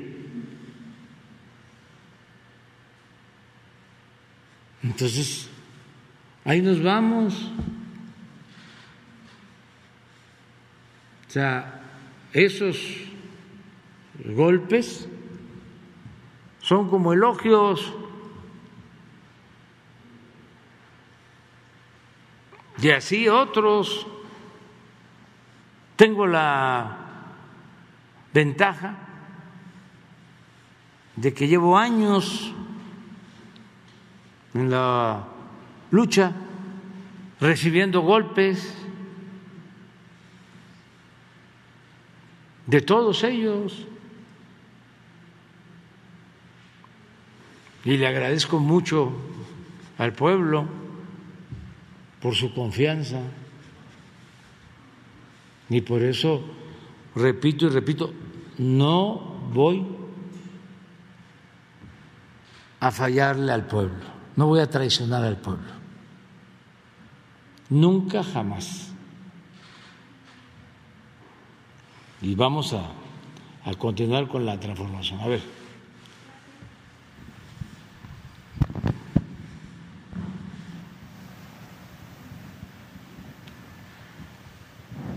Gracias, presidente. Shaila Rosagel, corresponsal de Grupo Gili, El Imparcial de Sonora, La Crónica de Mexicali, Frontera de Tijuana y El Imparcial.com México. Presidente, preguntarle sobre eh, su visita a Sonora. Eh, ya vi que no, bueno, vimos que no va a ser este fin de semana. Había dicho usted que iba a ser a, principios de febrero. Preguntarle si ya tiene fecha para esta, para esta gira por Sonora y su agenda por allá, que, eh, con quién se va a reunir y qué, qué temas va a tratar. Había dicho que iba a verlo del el distrito de riego de los yaquis, si nada más va a ser eso o va a ser toda una gira, como también había mencionado antes, por la sierra y, también con los, con los seris. Esa sería mi primera pregunta. Sí, eh, vamos a ir eh, la semana próxima.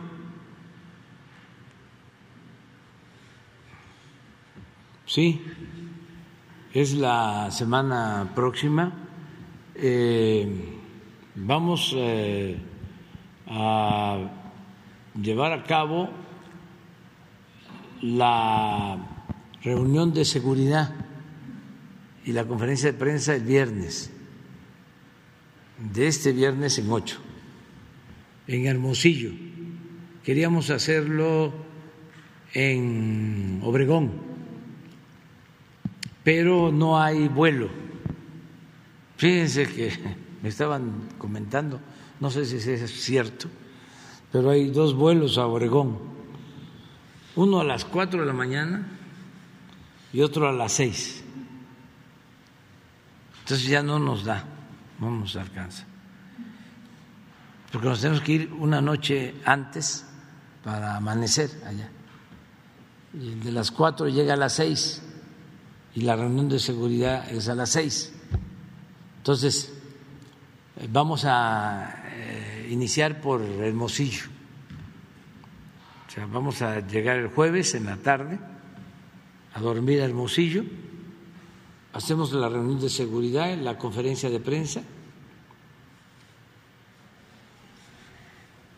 Eso es el viernes. Y nos vamos a ir a Yécora, a la sierra, a los límites con Chihuahua, queremos tener reunión con las autoridades de la sierra. Y luego de Yécora, de nuevo a dormir a Hermosillo. Y al día siguiente, que es sábado, mm, vamos a conocer y vamos a inaugurar la escuela. Aprovecho para los que están trabajando en esto para avisarles, de béisbol y el estadio remodelado de Hermosillo.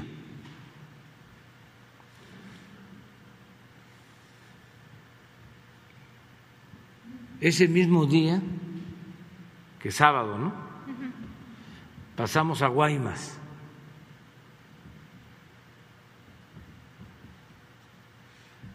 y creo que al día siguiente vamos a los pueblos yaquis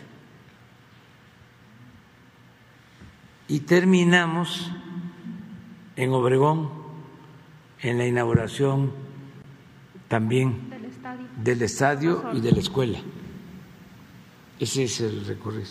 O sea, queríamos empezar por Obregón y salir por, Por Hermosillo. por Hermosillo, pero no es posible por los vuelos. Entonces, va a ser así. ¿Cuáles son los temas principales que va a haber, presidente? Eh, quiero ir a ver lo de eh, los programas de bienestar de la sierra, aunque no se difunda nada, pero sí tener reunión con las autoridades cerradas, o sea, para ver cómo están llegando los programas. Lo de Yécora, que es límite de Sonora con Chihuahua, es de las zonas más marginadas, abandonadas. Y los ERIs, que tenemos el compromiso del agua, porque no tienen agua. Eh, el estadio, pues ya es nada más cumplir con el compromiso que tenemos de remodelarlo, de la escuela. Nos ha ayudado mucho eh, Alfonso Durazo en todo. Estamos muy, contentos. Y en Guaymas eh, es el programa de rehabilitación del puerto, que es un programa importante, a cargo de la Secretaría de Marina. Desde luego, en Guaymas y en Obregón, el problema de la inseguridad, lo que hemos estado tratando aquí. Vamos a, ver este asunto desde que lleguemos a Sonora en la mañana. Y el distrito de riego de los eh, pueblos yaquis, cumplir el compromiso que tenemos con los pueblos yaquis y ya salir el domingo por la tarde por Obregón después de inaugurar el estadio. ¿Ya tiene eh, o ya nos puede comentar cuánto será el recurso para la ampliación del puerto de Guaymas o lo va a hacer allá? Allá, allá vamos a dar a conocer ya toda la propuesta que tenemos para, para Sonora. Luego voy a regresar a Sonora la semana siguiente, porque voy a hacer una gira por toda la frontera. Aduanas va a ser el tema. Eh, vamos a estar en Tijuana por las obras de aduanas, vamos a estar en Nogales, por eso hablo de Sonora, vamos eh, a estar en Juárez, eh, vamos a estar eh, en Piedras Negras, vamos a estar, es posible, en Guadalupe, donde se firmó el plan de Guadalupe porque es el Día del Ejército y queremos estar ahí, en Coahuila, en Guadalupe, la Hacienda de Guadalupe, y vamos a estar en Nuevo Laredo, también aduanas. Entonces, el caso Sonora es esta semana de esta, hoy salgo, hoy voy a gira, vamos a Hidalgo, vamos a Tlaxcala, vamos a Querétaro y vamos al Estado de México este fin de semana. Y la que viene es Sonora y luego regresamos, pero ya es para la frontera de todo Sonora, va a ser Nogales, por el compromiso que tenemos con lo del ferrocarril que atraviesa la ciudad y queremos hacer un libramiento con una aduana nueva, que es parte de las inversiones que se están proyectando para Sonora. Muchas gracias, presidente. En, en un segundo tema es sobre el, tema del litio en Sonora y, los comentarios que ha hecho usted en los últimos días sobre esta autorización de la empresa eh, Ganfer en el proyecto de Bacanora, ¿no? que, que, se hizo en diciembre, esta autorización por COFESE. Entonces, preguntarle, ayer usted comentó que Estados Unidos hizo un reclamo por esta operación eh, autorizada. Eh, ¿en, qué, ¿En qué sentido iba, va este reclamo de, Estados Unidos? Y también preguntarle eh, si la reforma eléctrica se aprueba en los términos en los que está planteada en, cuanto al litio. hay por ahí concesiones, incluida esta de, de Bacanora, para explotar ahí en Sonora. usted ha dicho anteriormente que se van a respetar estas concesiones, pero pues que nos pueda decir qué va a pasar eh, en cuanto eh, a esta operación que se, que se autorizó ya en Sonora? No, es que este, cuando se entregaron esas concesiones no era litio, era para la explotación de minerales. Y el litio es otra cosa, es un mineral estratégico y es de la nación no es como el oro, no es como la plata, no es como el cobre, es otra cosa. Tiene que ver más eh, con un recurso de la nación estratégico como el petróleo. Entonces, ahí la concesión para el litio es especial. Y ya se decidió que el litio va a ser explotado en beneficio de los mexicanos, para los mexicanos. Además, adelanto, vamos a crear una empresa de México, de la nación, para el litio. Entonces, no queremos, además, este ser eh, territorio de conflicto entre potencias, ni Rusia, ni China, ni Estados Unidos, México, nuestra soberanía.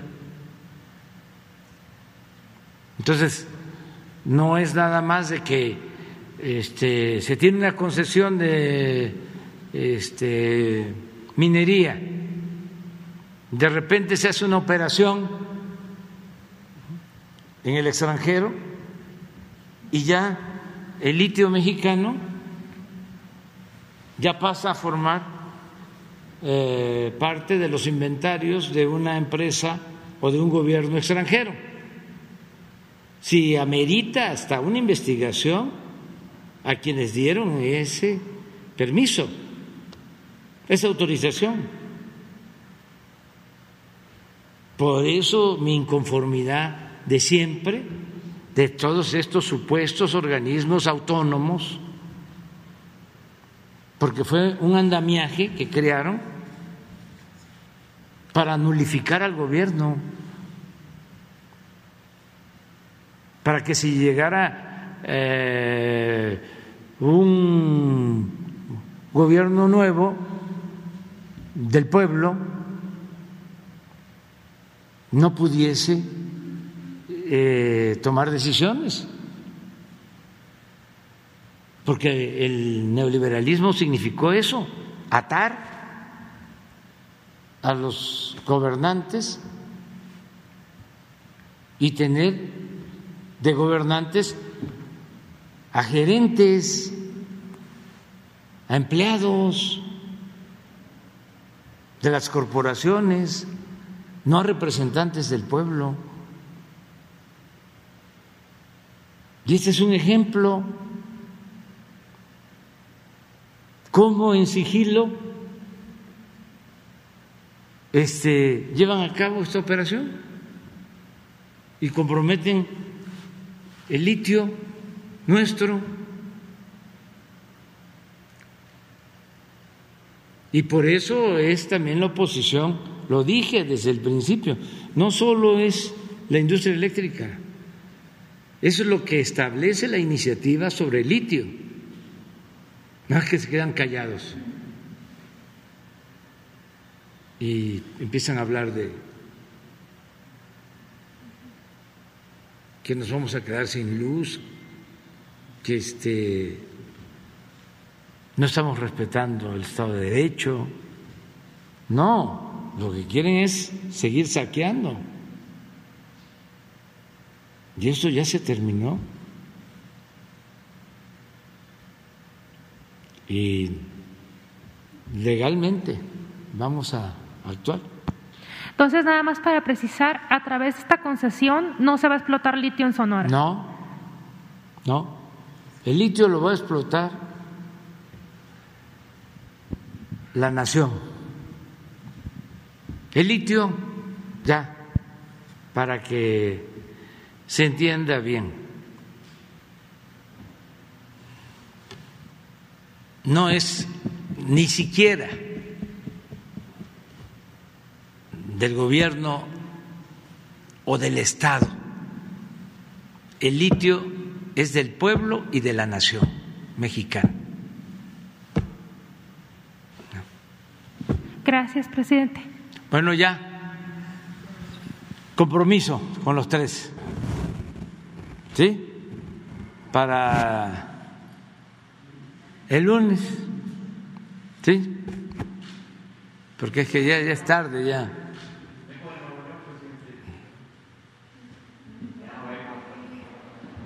Otro día no puedes y te damos el primer lugar.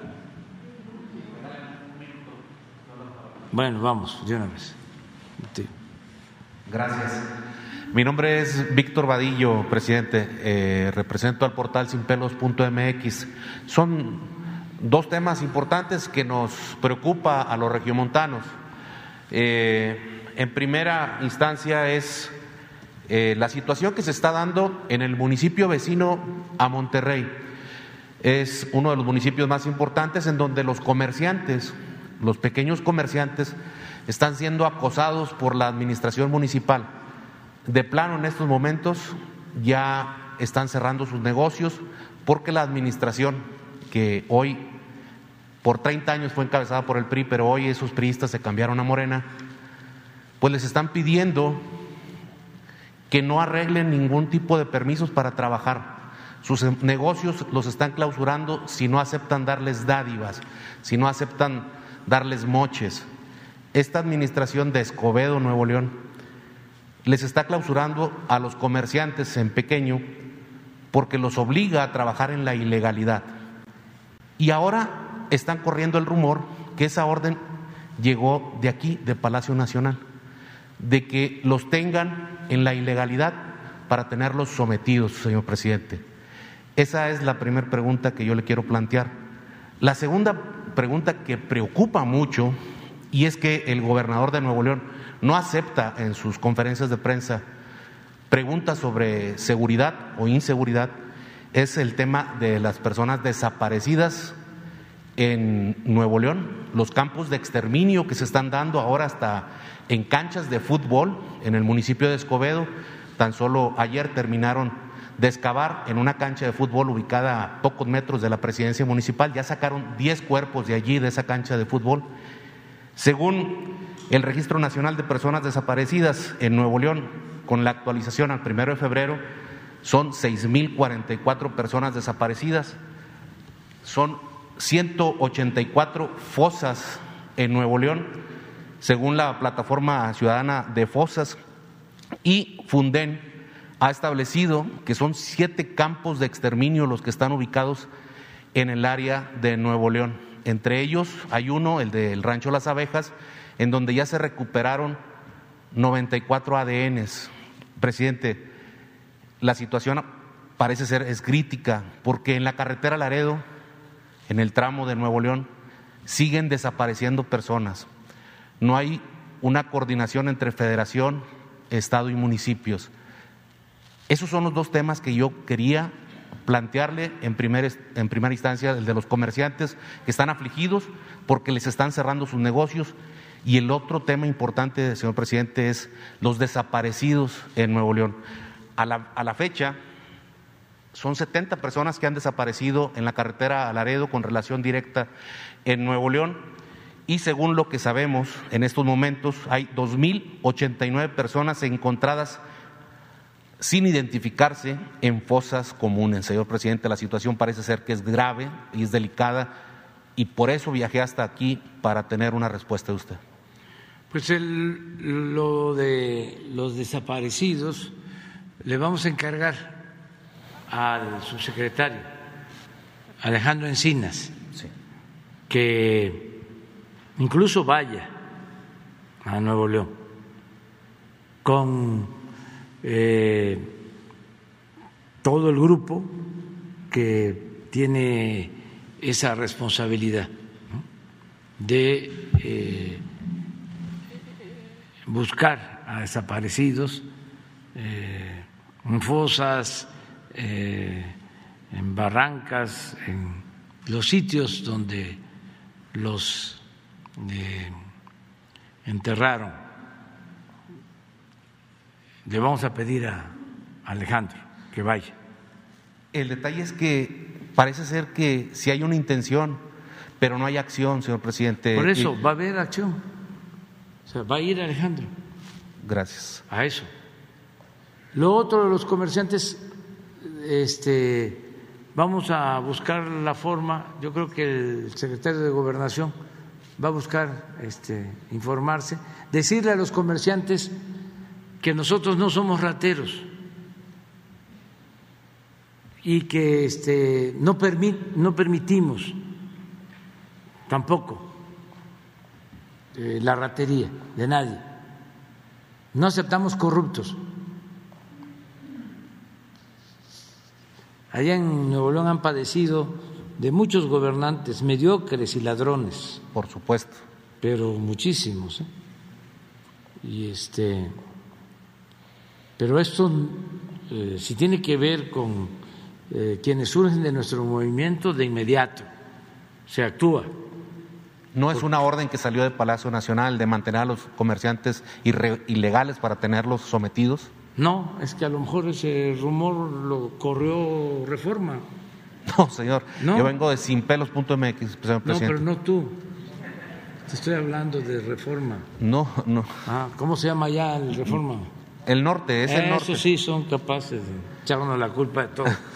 este, pero no, este, no somos este corruptos. ¿Qué decirle a esos comerciantes, señor presidente? Que tengan confianza, que este, eh, nosotros eh, consideramos que el gobierno tiene que actuar con honestidad, sin corrupción. Hay comerciantes que tienen 22 años buscando su permiso para trabajar en regla. Sí, pero es que antes, eh, ¿quién sabe quién gobernaba? Los mismos que están ahorita, ahora en Morena. Por eso, pero son otros partidos. Eran del PRI y hoy es el mismo funcionario, pero vestido de morena. Ah, hay que verlo. Y hay que ver también si no es un asunto así partidista, este, de que quieran eh, afectar, pues, al gobierno que está ahora. ¿Sí? ya tú cumples con tu función de denunciar y nosotros vamos a actuar. Pero pues este no somos iguales. ¿eh? Ahí en eh, Nuevo León eh, mucho ratero y además de grandes ligas. Sí, sí, sí. De cuello blanco. Y también juegan béisbol. Sí, y fútbol y de todo. Este, muchos corruptos. Sí, señor. Para empezar, había un gobernador, Natividad González Parás, que entre otras cosas ayudó al PAN porque son lo mismo. Sí. Bueno, ya no debería decirlo. Sí. No, no, porque, esté mal, sino porque todo el mundo lo sabe. Hizo con este, Mike el estadio de Sultanes. Sí, pero este no, cuando el fraude del 2006, sí. ahí en el municipio de Guadalupe eh, salieron casillas con más eh, boletas que los ciudadanos que estaban inscritos. Y es que este Parás Sí, Natividad González Parás. se puso de acuerdo con Calderón y Ajá. con Fox. PRI, PAN. Sí, y luego le siguieron. De ahí este, imponen Así es. a gobernantes. Pero vamos a ver lo que tú estás planteando. Sobre los desaparecidos, a las organizaciones Sí, de. eso de que les puedas comentar que va a ir y a ver si se ponen de acuerdo este ahora Ajá. que va a ir este Alejandro Encinas, Muy subsecretario de Gobernación. Gracias, señor presidente. Sí. Bueno, nos vemos entonces el lunes.